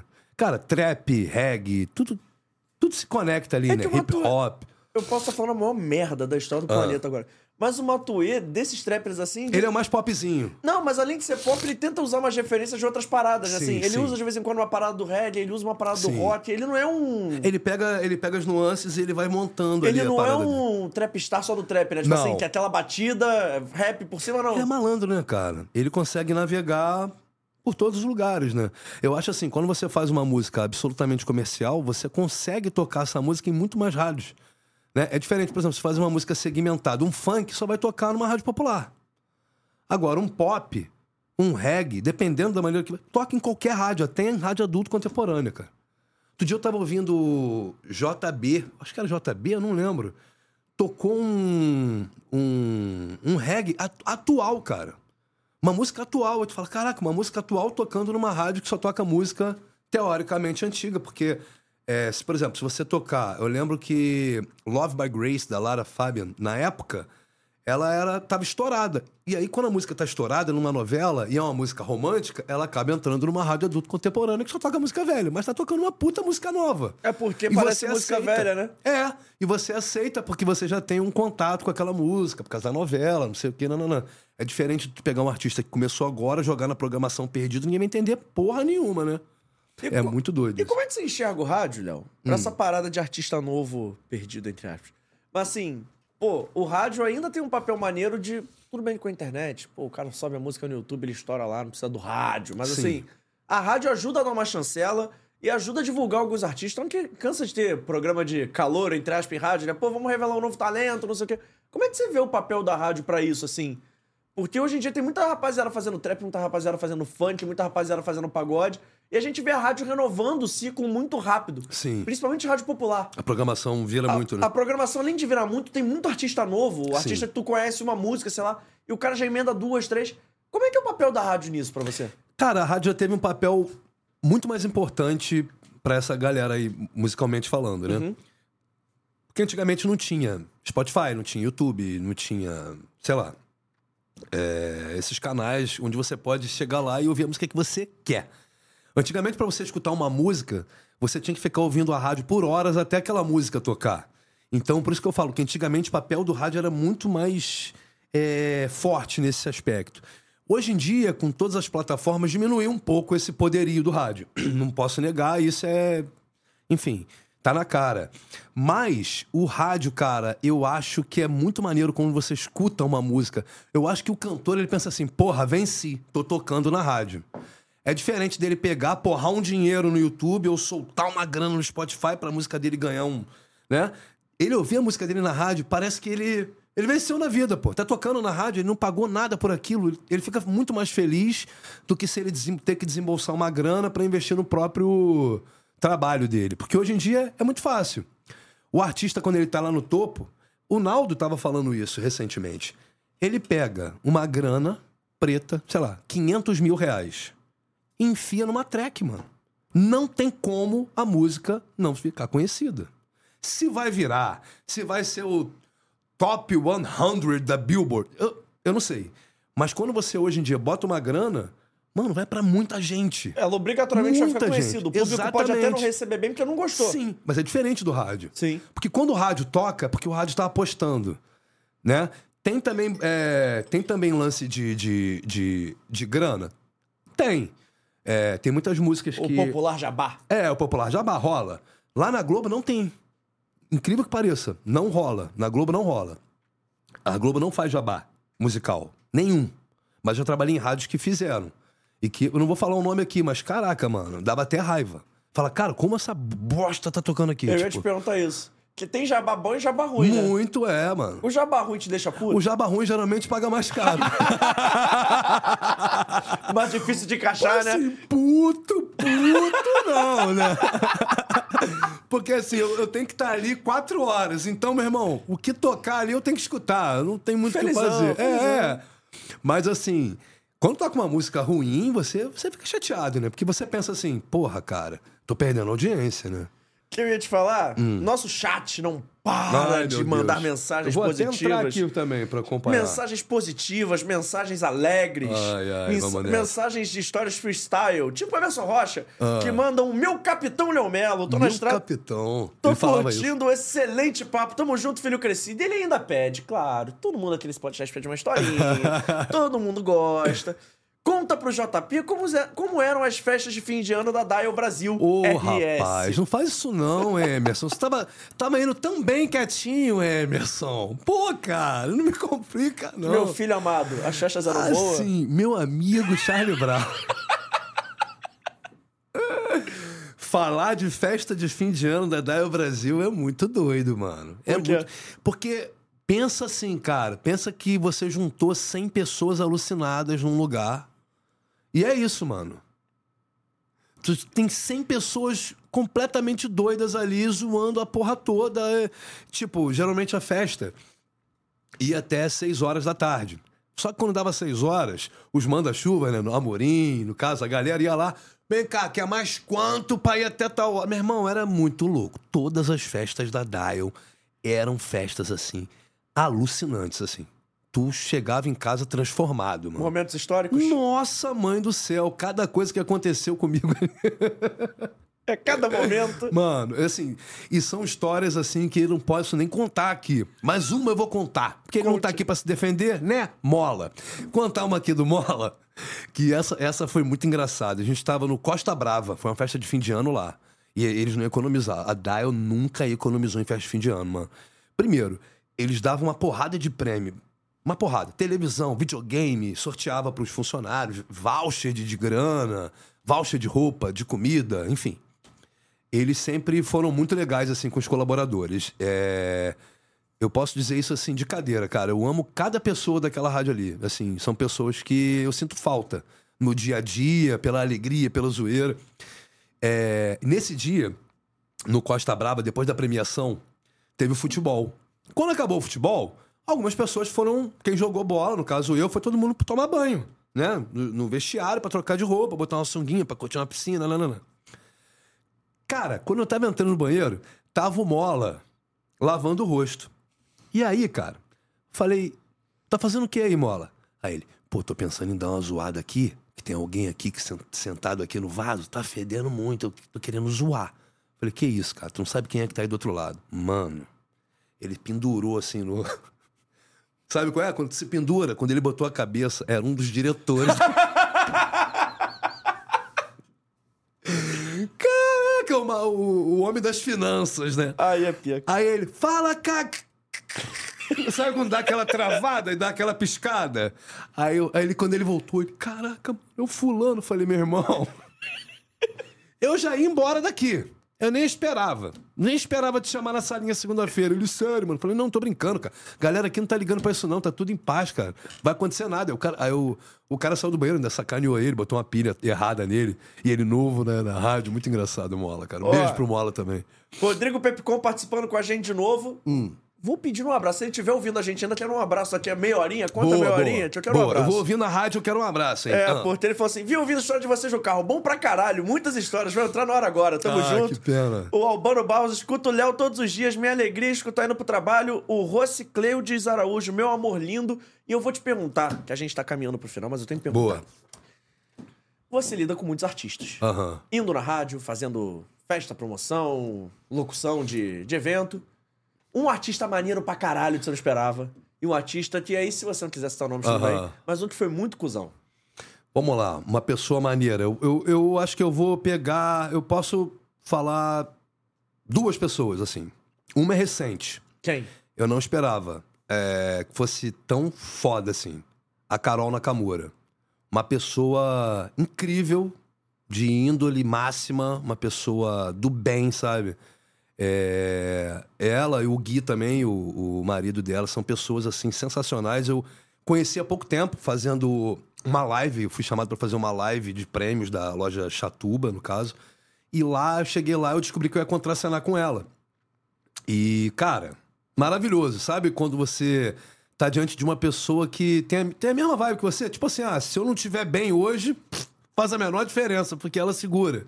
Sabe? Eu não conhecia ela trabalhando, eu conhecia a Nakamura do Faustão, né? E, cara, foi. Sabe quando é bater e valer? Deu certo, uma química ferrada assim, a gente levou a live quase que sem o script. Quando eu olhei pra ela, eu falei, cara, tá muito fácil, vambora, vamos tocar do nosso jeito mesmo. E ficamos amigos. É, fui no aniversário de 40 anos dela, maravilhosa festa, nossa, ela tava linda também. É, me diverti a beça com a minha esposa. O, o marido dela também, o Guilherme, é um cara sem igual, assim, uma pessoa ímpar. E um outro artista é o Gabriel Elias, porque foi um cara assim que logo quando eu conheci ele, ele sabe, ele foi muito fácil comigo. Ele, ele demonstrou muito carinho, muito respeito e eu acho que tudo começa com respeito, sabe? Eu acho que antes da amizade tem que haver o respeito. Se a pessoa ela te respeita, ela vai te tratar bem, cara. Ela, ela vai olhar pra você diferente, sabe? Você percebe quando a pessoa, né, tá, tá te olhando diferente ou quando a pessoa tá te olhando com admiração. E foi isso que eu vi nos olhos do Gabriel, da Naka, a admiração. E é mútua. Então, ele é um cara também que eu admiro muito. Ele teve na rádio, fiquei puto da vida, porque eu lutei pra ele na Globo, ele foi na Globo quando eu tava de férias. Aí não dá, né? Aí eu fiquei puto da vida, né? Com razão. Aí eu falei pra ele, olha, você vai ligar pra Globo, agora você vai falar que você não vai. Fala que você tá com diarreia. Eu fiz isso já. Funciona, tô brincando. Aí ele...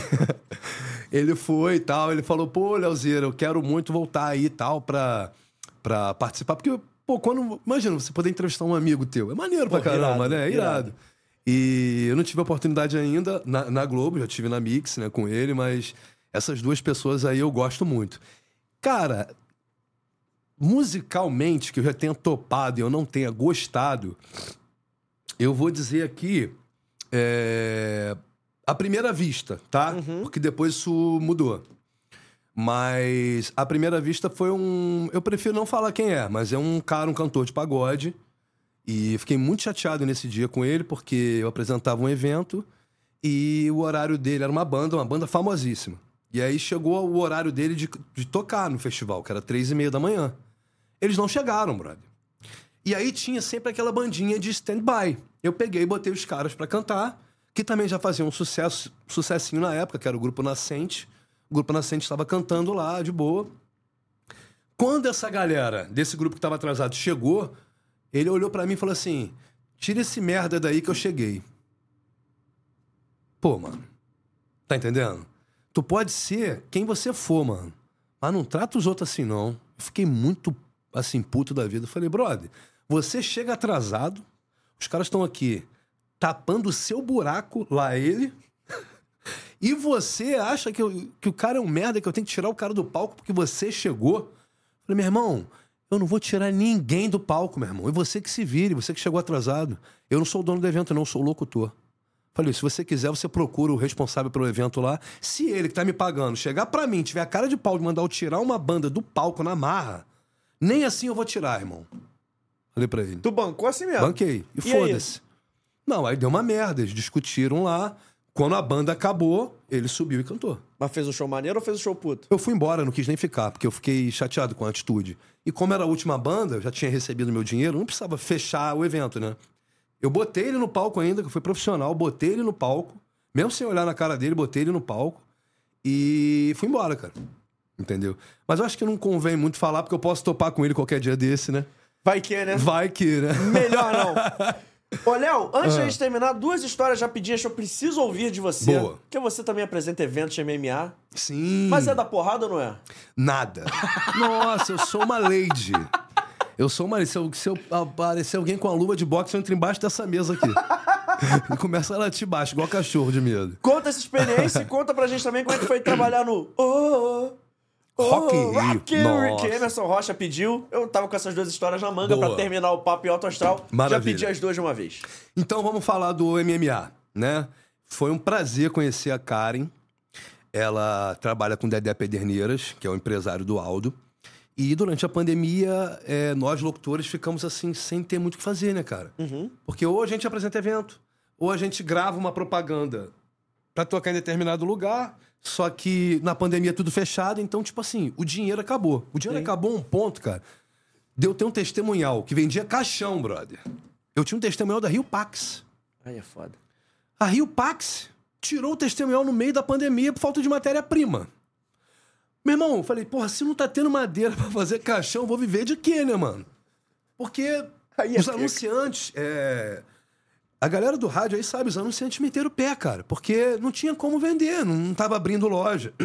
Exceto supermercado, farmácia, pouquíssimas coisas puderam funcionar, né, durante a, a pandemia.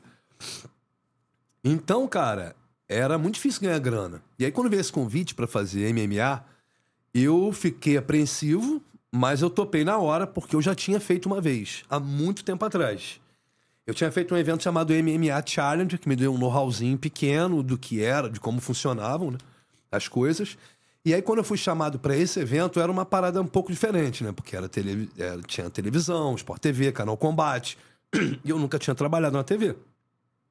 E ali eu era um braço da TV para a TV, porque eu ficava com dois pontos no ouvido. Um, o satélite com o diretor, e o outro eu ficava vendo os caras no estúdio falando. O Rhodes com o outro, que eu esqueci o nome, cara. Mas. Normalmente é o Luciano, né? Isso, Luciano. E aí eu escutava eles falando, e quando ele falava Léo, Melo, a câmera já tava na minha cara, eu só falava. Só que ali eu tive que fazer tipo, meio que um workshop, sabe qual é? Eu comecei, quando eu fiquei sabendo que eu seria um- o Bruce Buffer de um evento nacional, eu. Cara, eu assisti uns. Sei lá, uns 40 vídeos de, de announcers pelo, pelo mundo, né? Eu assisti muito Bruce Buffer. O pai dele, que é aquele cara do, do boxe. O cara do boxe é o pai do Bruce Buffer. Eu não sabia, descobri nessa hora. Falei, caraca, o pai dele também é announcer. Olha que história louca.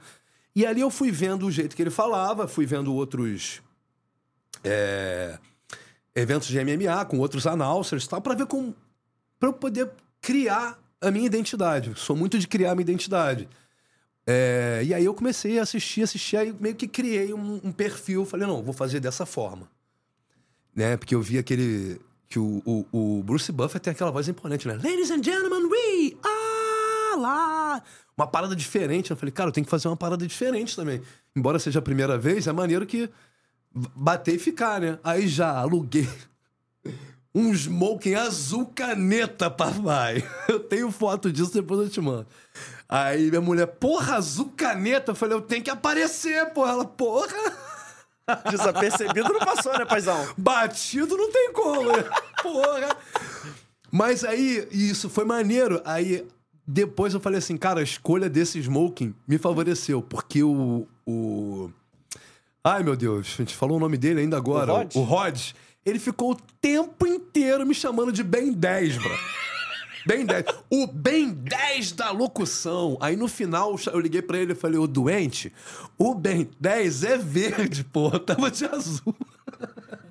Mas foda-se, né? Isso aí não é. Não vem o caso, mas foi muito maneira a experiência. Mas pode dar uma palhinha de como é que você fazia, ainda lembra? Cara, eu falava. Não, era, era uma parada bem formal, tipo, vamos agora à próxima luta. Mas aí tem um. Tem todo um som forte pra caralho, é. Aí eu chamava o, nome dos lutadores, porque é, é diferente um pouco do UFC. O Shotô Brasil é um pouco diferente. Você fala o nome do lutador, ele entra. Você fala o nome do outro lutador, ele entra. Só depois que eles estão ali em cima é que você passa a ficha dos dois. Aí eu lembro que eu falava.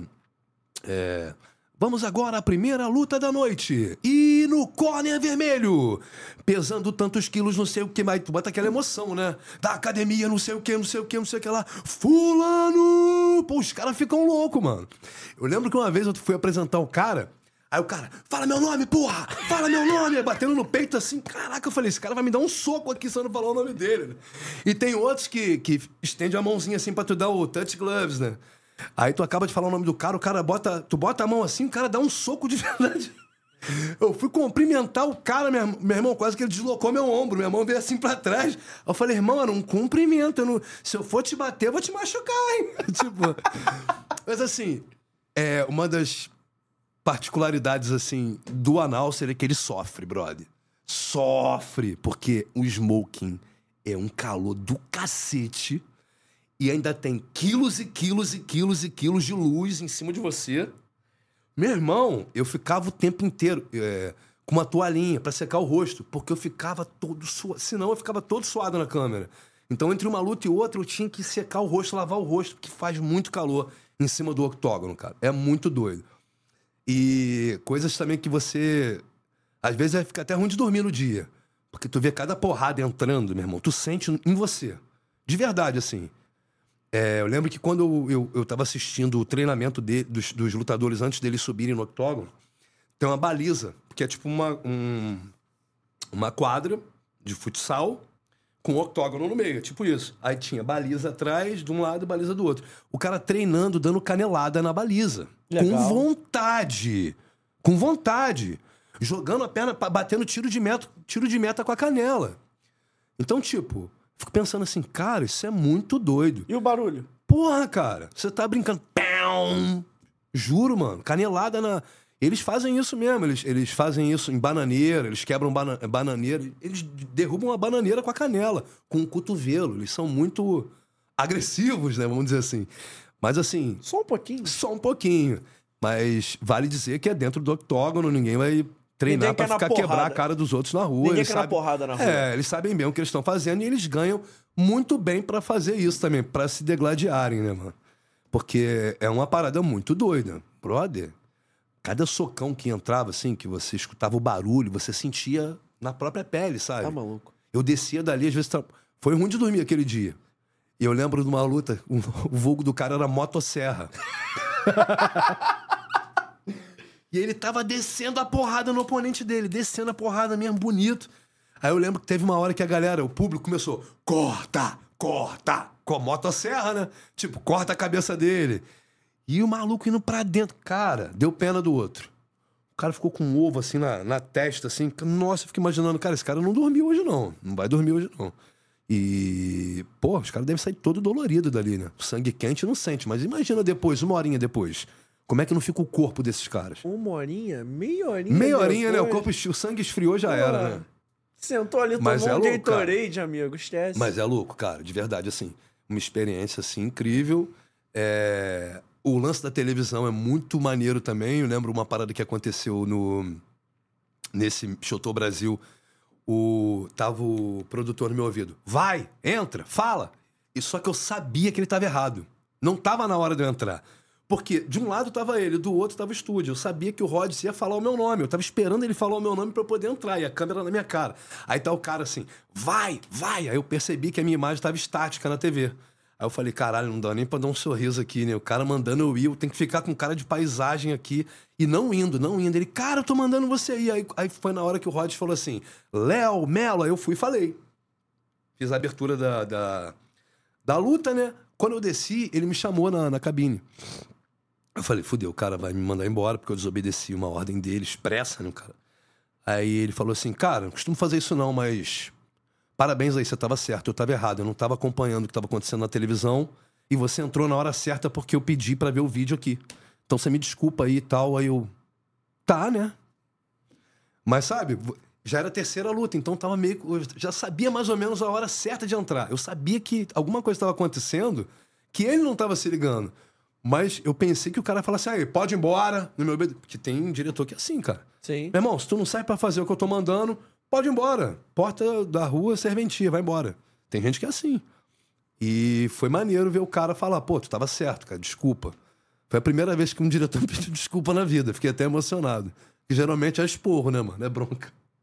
Acontece. E Rock in Rio, Léo? Rock in Rio, vamos lá. Foram cinco edições que eu fiz, cara. É um evento absolutamente fodástico. Não tenho o que você falar, assim. A estrutura é uma parada. Cara, trabalhar no Rock in Rio é tipo assim, venci na vida. Eu tô no maior festival de música do mundo. Tô aqui dentro. Olha que louco. Tipo, palco mundo, palco Sunset, os melhores shows e tal. É, toda hora entrevistando artista, vendo pessoas assim diferentes, sabe? Ganhando experiência. O Rock in Rio me deu um know-how assim absurdo, cara. Eu, eu costumo dizer o seguinte: quem passa por um evento dessa magnitude não tem medo de porra nenhuma, cara. Encara qualquer desafio, assim, real. É, o Rock in Rio, para mim, foi, sem dúvida alguma, foi o maior evento que eu já trabalhei. Eu fiz cinco edições. A parte assim mais louca para mim do Rock in Rio é a quantidade de quilômetros que você anda trabalhando ali, né? Porque a rádio ficava num lugar, você o, o backstage ficava tipo na outra extremidade e aí você tinha que passar pelo meio do público com equipamento, ir lá no backstage gravar, voltar pelo meio do público, entrar na sala de edição, editar, postar, cara. Não é uma logística fácil. Eu lembro que no primeiro dia eu fiquei assim, a, a minha virilha ficou vermelha, roxa, de tanto que eu andei. De tanto que eu andei quilômetros ali dentro. Trabalhando ali, tu anda brincando. Se bobear, tu anda 7, 8 quilômetros Mais? num dia. Mais até, né? Num dia, cara. Tu é o primeiro a chegar, o último a ir embora? Sim, eu, eu, eu entrava. É, a gente chegava mesmo, antes, porque a gente tinha que pegar a primeira pessoa que passou pelo portão. Tem aquela loucura, né? O primeiro que vai entrar na cidade do rock, quem vai ficar na frente do palco mundo. Então a gente tinha uma equipe já na, parada no palco mundo, ficava uma equipe na portaria para ver qual foi o primeiro que passou. E aí vinha outra equipe correndo atrás desse cara para poder pegar ele e perguntar hein? a experiência que ele tá tendo. O que, que você acha de ser o primeiro a pisar na cidade do rock? Então, E é aquele cara esbaforido que não quer dar Não- entrevista não porque quer quer mesmo. correr. Sim, Aí porque ele quer chegar lá, né? Aí ele vai correndo desesperado. Não, é muito... geralmente as pessoas só eram pegas na frente do palco. é Eles corriam muita quilômetros assim. não sei o quê, tamo junto, obrigado. Mas é louco, cara. Rock in Rio é uma experiência assim que eu nunca mais vou esquecer, cara. E, e eu queria ir pra curtir, porque eu só fui a Rock in Rio pra trabalhar. Verdade é essa. No ano que eu ia curtir, meu pai faleceu e aí meu pai tava internado na época. Eu não quis ir, tava com ingresso. O ingresso morreu em casa, eu não quis ir porque eu tava muito triste. Não tava na vibe, pô. É, não, não tinha como. Mas aquele ano eu curtiria o Rock in Rio, mas infelizmente não deu. Papai do céu levou meu pai, então eu fiquei muito triste. Aí, enfim, não quis ir. Não Ah, pude, justo. né? Não tive disposição, nem, nem vontade nenhuma. Mas é um evento que certamente eu faria de novo, porque é uma experiência única, cara. Quem não fez, faça se tiver oportunidade, porque tu ganha um know-how, assim, absurdo trabalhando ali dentro, cara. Meu filho crescido, Fala, filho amado. se amarrou no programa? Pô, maravilhoso. Acabou? Vai voltar na casa? O quê? Aqui? hoje eu tô corrido. Vai voltar aqui na Com nossa casa? certeza, cara, eu não te contei nem metade. Porra, que bom, que eu gosto de gente ter história pra contar, mas antes... Vou voltar aqui pra contar do dedo. É, por favor, mas antes eu tenho recados Lá importantes pra passar. Vamos começar pelo Dicas de Mendoza. Boa. Já foi pra Mendoza? Não. Cara, capital do vinho na América do Sul. Se você Opa. gostar de tomar um vinho, vale a pena. Se você não tomar, vale a pena também. Que eu fui sem tomar vinho. Aprendi a tomar lá. É mesmo? Passeio cultural, tu aprende, pô, como é que o vinho é produzido, como é que o vinho é feito, como é que a parada é armazenada, como é que é a diferença de um barril de carvalho novo pra um barril de carvalho velho. Meu irmão, é uma viagem cultural mesmo, assim, a Vera. Tu sair com uma cultura geral que eu nem pensei que eu ia ter um dia. Bota minhas fotos na tela, por favor. Que minhas fotos. Nossa. Minhas fotos dão um up, mostram meu sorriso Que da isso, alegria. Mendonça é maneiro pra cacete, você pode conhecer. Tem o QR Code passando na tela, aponta o seu telefone. Lá você vai ter o contato da galera do Dicas de Mendonça que vai montar o melhor roteiro pro seu turismo enólogo. E quando você fala que vira um fora do jogo, irmão, o atendimento que é VIP vira VIPão. Que é outra história, né? Não, é outra história. Passou de ano. Cara, o atendimento já é VIP, assim, absurdamente VIP. O cara fica pô, preocupado, te manda mensagem, assim, na moral mesmo, te deixa na boa. Mas tu falar que no fora do jogo, eles te tratam ainda com mais carinho, porque, pô, a gente é fã do Dicas de Mendonça. E ainda tem um Maravilha. passeio na Cordilheira dos Andes. Irado. Que é maneiro, mas só não pode fazer que nem eu. Por quê? O que, que você fez? O que que eu não fiz, na Ah, verdade? tá. Eu sou burro.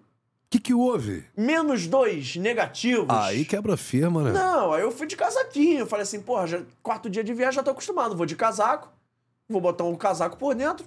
Sou guerreiro, não vou sentir Não frio. aguenta. Tá louco, irmão. Meu irmão, eu não morri de frio, não, mas o que inventava na minha cabeça, que eu fui sem touca, sem gorro, sem luva. Foi despreparado, né? Eu não fui, fui garoto. Pensou que ia pegar uma praia. Fui garoto. Errei, fui moleque, mas acontece. Faça esse passeio que é maneiro, conheçam Mendonça porque vale muito a pena. E olha só, eu sempre falo isso porque diz atrai no universo, né? Quero voltar, hein? Quando vocês É quiserem bom, me... bom. Quando vocês quiserem me chamar pra ir de novo, contem comigo. Porque tem época de colheita, época de frio. Eu fui no frio. Frio é maravilhoso. Frio é bom pra tomar um negocinho, né? Porra, meu irmão. Lareirinha, Cidade pá. boa, cidade, pô, tem restaurante bom, assim, tem restaurante italiano, tem restaurante argentino, tu come bem, tu se diverte. Que cidade maravilhosa, Mendoza, Mendoza. entrou no meu coração. Maravilha. Falando rapidinho também sobre a Vitale Gelato, o melhor gelato italiano do Rio de Janeiro que você precisa conhecer, já que provavelmente ele entrega na sua casa. Já que eles entregam em quase todos os bairros do Rio de Janeiro capital. A Vitale, a Vitale Gelato tá na tela e o QR Code tá também. Você aponta o seu telefone, lá vai ter o Instagram, arroba Vitale Gelato, o telefone que é o 2199 447 3900. Vou falar devagar pra vocês anotarem. É 2199 447 3900. Tem o site da Vitale Gelato. E quem assiste esse podcast tem uma moral exclusiva. Com o Opa, código descontinho. FDJ10, letra Aí, F, ó. letra D, letra J, número 1, número 0, tudo minúsculo. Você ganha 10% de desconto, além das promoções de gente. E as promoções estão. A do mês de outubro, pelo menos, está pra terminar. Tem a promoção do mês das crianças. O mês das Bom, crianças está acabando. ter, né? Mas aí vai ter a promoção do próximo mês de novembro, fique ligado. Mas vamos passar a primeira do mês de outubro. Boa. Que agora a Vitale Gelato tem dois potes. O pote da linha Premium, o pote da linha Clássica. Esse pote maravilhoso, você tá vendo, fácil de armazenar, deixa o sorvete cremoso. Comprando dois potes da linha Premium, mais 10 castinhas e a taxa de entrega inclusa, você paga 140 reais. Olha aí, Precinho ó. maneiro. Mas eu quero um da linha Premium e um da linha Clássico. Como é que eu faço? Como é que eu faço? Não tem problema, eu te ensino. Você paga 130 na mesma promoção e o pote extra é por 70 reais. Aí, Mas. João, eu sou uma pessoa clássica. Old times. Eu gosto é de sorvete clássico, sabores como baunilha, por exemplo. Opa. Tem promoção pra linha clássica? Tem promoção pra linha clássica, meu querido. Não falta. Você compra dois potes, ganha 10 caixinhas e a taxa de entrega por 120 reais. E cada pote extra que você desejar, você paga apenas 60. Peça já na Vitale Gelato, tem lojas espalhadas pelo Rio todo. E por que que é a promoção do mês das crianças? Porque quem comprar na promoção desse mês aí que eu falei, de 140, 130 ou 120, ganha também um pote de 200 gramas de brigadeiro de colher que você vai fazer o Olha quê? aí. Você vai fazer o quê? Você tem Comer. Não, você tem esperto. Vou te ensinar a tática. Tu pediu. Você aí de casa pediu. Chegou o brigadeirinho, chegou a caixinha. Você vai botar o brigadeiro dentro da caixinha e vai servir o sorvete, né, Guerreiro? Claro, né, filho? Aí você vai tirar 11, porque 10 é pouco pra delícia que é a Vitale Gelato. Gostou do nosso podcast? Sensacional, sensacional. Vou fazer uma pergunta indiscreta, porque você não tem como dizer não. De jeito nenhum. Vai retornar? Claro! Gostou do nosso estúdio? Bastante. Pô, o estúdio, isso eu queria dizer. Aliás, aqui tá AGR, né? Aham. É, eu, eu- eu brinquei com ele e falei, pô, se botasse um S aí, eu ia me sentir em casa mesmo, porque lá é SGR, Sistema Globo de Rádio. AGR, quase isso. Então eu tô É. em casa aqui, mano. Ó, o AGR Podcast Studios é localizado no Rio de Janeiro. Você quer fazer o seu projeto em áudio, agradecendo demais as companhias luxuosas nas carrapetas de Rafik, o nosso beatmaker, Maravilha. do Abner e também do nosso personagem de Stranger Things. Se passou por aqui o Thiago, tá parecendo o seu Madruga com aquele chapeuzinho ridículo, mas é gente boa, mora no meu coração. A galera da GR tá pronta pra te receber. O QR Code tá passando aqui em cima, é só você apontar o seu telefone e entrar em contato com eles. Boa. Gostou do projeto gráfico que passa na tela? Muito bacana, cara. Muito bacana. Fruto da obra da galera da Carretel Mídia, você que quer potencializar sua grande marca, assim como eles potencializam fora do jogo, o QR Code passa aqui em cima, entre em contato com eles também, mas não pense que o programa acabou. De jeito nenhum. Porque você vai olhar pra aquela câmera ali e vai falar onde é que o pessoal te encontra nas redes sociais, onde é que o Opa! pessoal dá essa moral pra conhecer Léo Maravilha. Melo. Pra 18? Pra 18, por favor. Então, é o seguinte: Léo Melo na voz. Melo com L só, na voz. Tudo juntinho. Léo Melo na voz. Lá no Instagram. Eu tô, eu tô mais pelo Instagram, cara. Eu tenho TikTok também, mas o TikTok é mais pra olhar e tal. Eu não curto muito, não. Tem eu que gosto fazer mais aqueles do, vídeos, do Insta. pô. Tem que fazer aqueles vídeos, botar pra gravar você na... falando no rádio. pô. Eu faço, tem vários, Isso é vários, vários. Eu faço, isso. eu faço, eu gosto pra caramba de. de, de, de- Eu, eu compa... Isso é por isso que eu tô falando do meu Instagram, porque eu compartilho muito a minha vida profissional ali.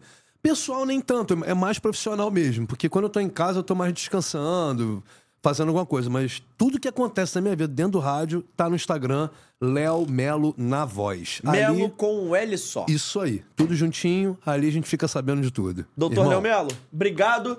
Vamos pros avisos aqui? Aqueles avisos quase paroquiais de toda semana nesse canal? Boa. Vamos lá, atenção, hein, senhoras e senhores. Esse programa, a partir de amanhã, vai estar disponível em vídeo e áudio no Spotify, somente áudio no Deezer, no Amazon Music e no Google Podcast. Você que é o cara que dá aquela caroninha pra gente, seja no transporte da academia fazendo cardio, seja no Uber, no metrô, na barca, em qualquer lugar. Obrigado pela moral no chat, classifica lá com as cinco estrelinhas, por favor. Além disso, nossas redes sociais, arroba Fora do Jogo Teste no Twitter, no Instagram e no TikTok, onde pelo visto nós somos relevantes. Estamos rumo aos 100 mil seguidores.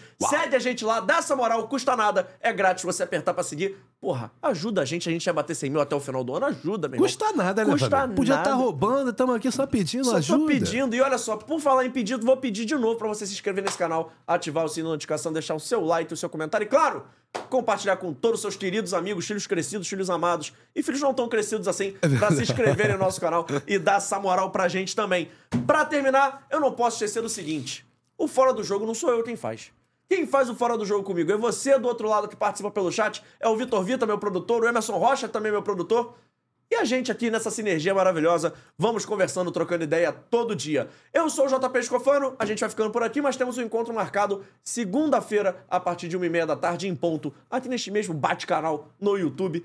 Te espero. Esqueci de algum anúncio? Vocês que me escutam fechando o programa toda semana? Não, né? Então é isso. A gente vai ficando por aqui hoje. Um abraço, agradecendo mais uma vez ao Léo e pedindo perdão agradeço, pelo cara. atraso. Imagina, cara. Volte mais vezes. E tamo junto, hein? Tchau, tchau!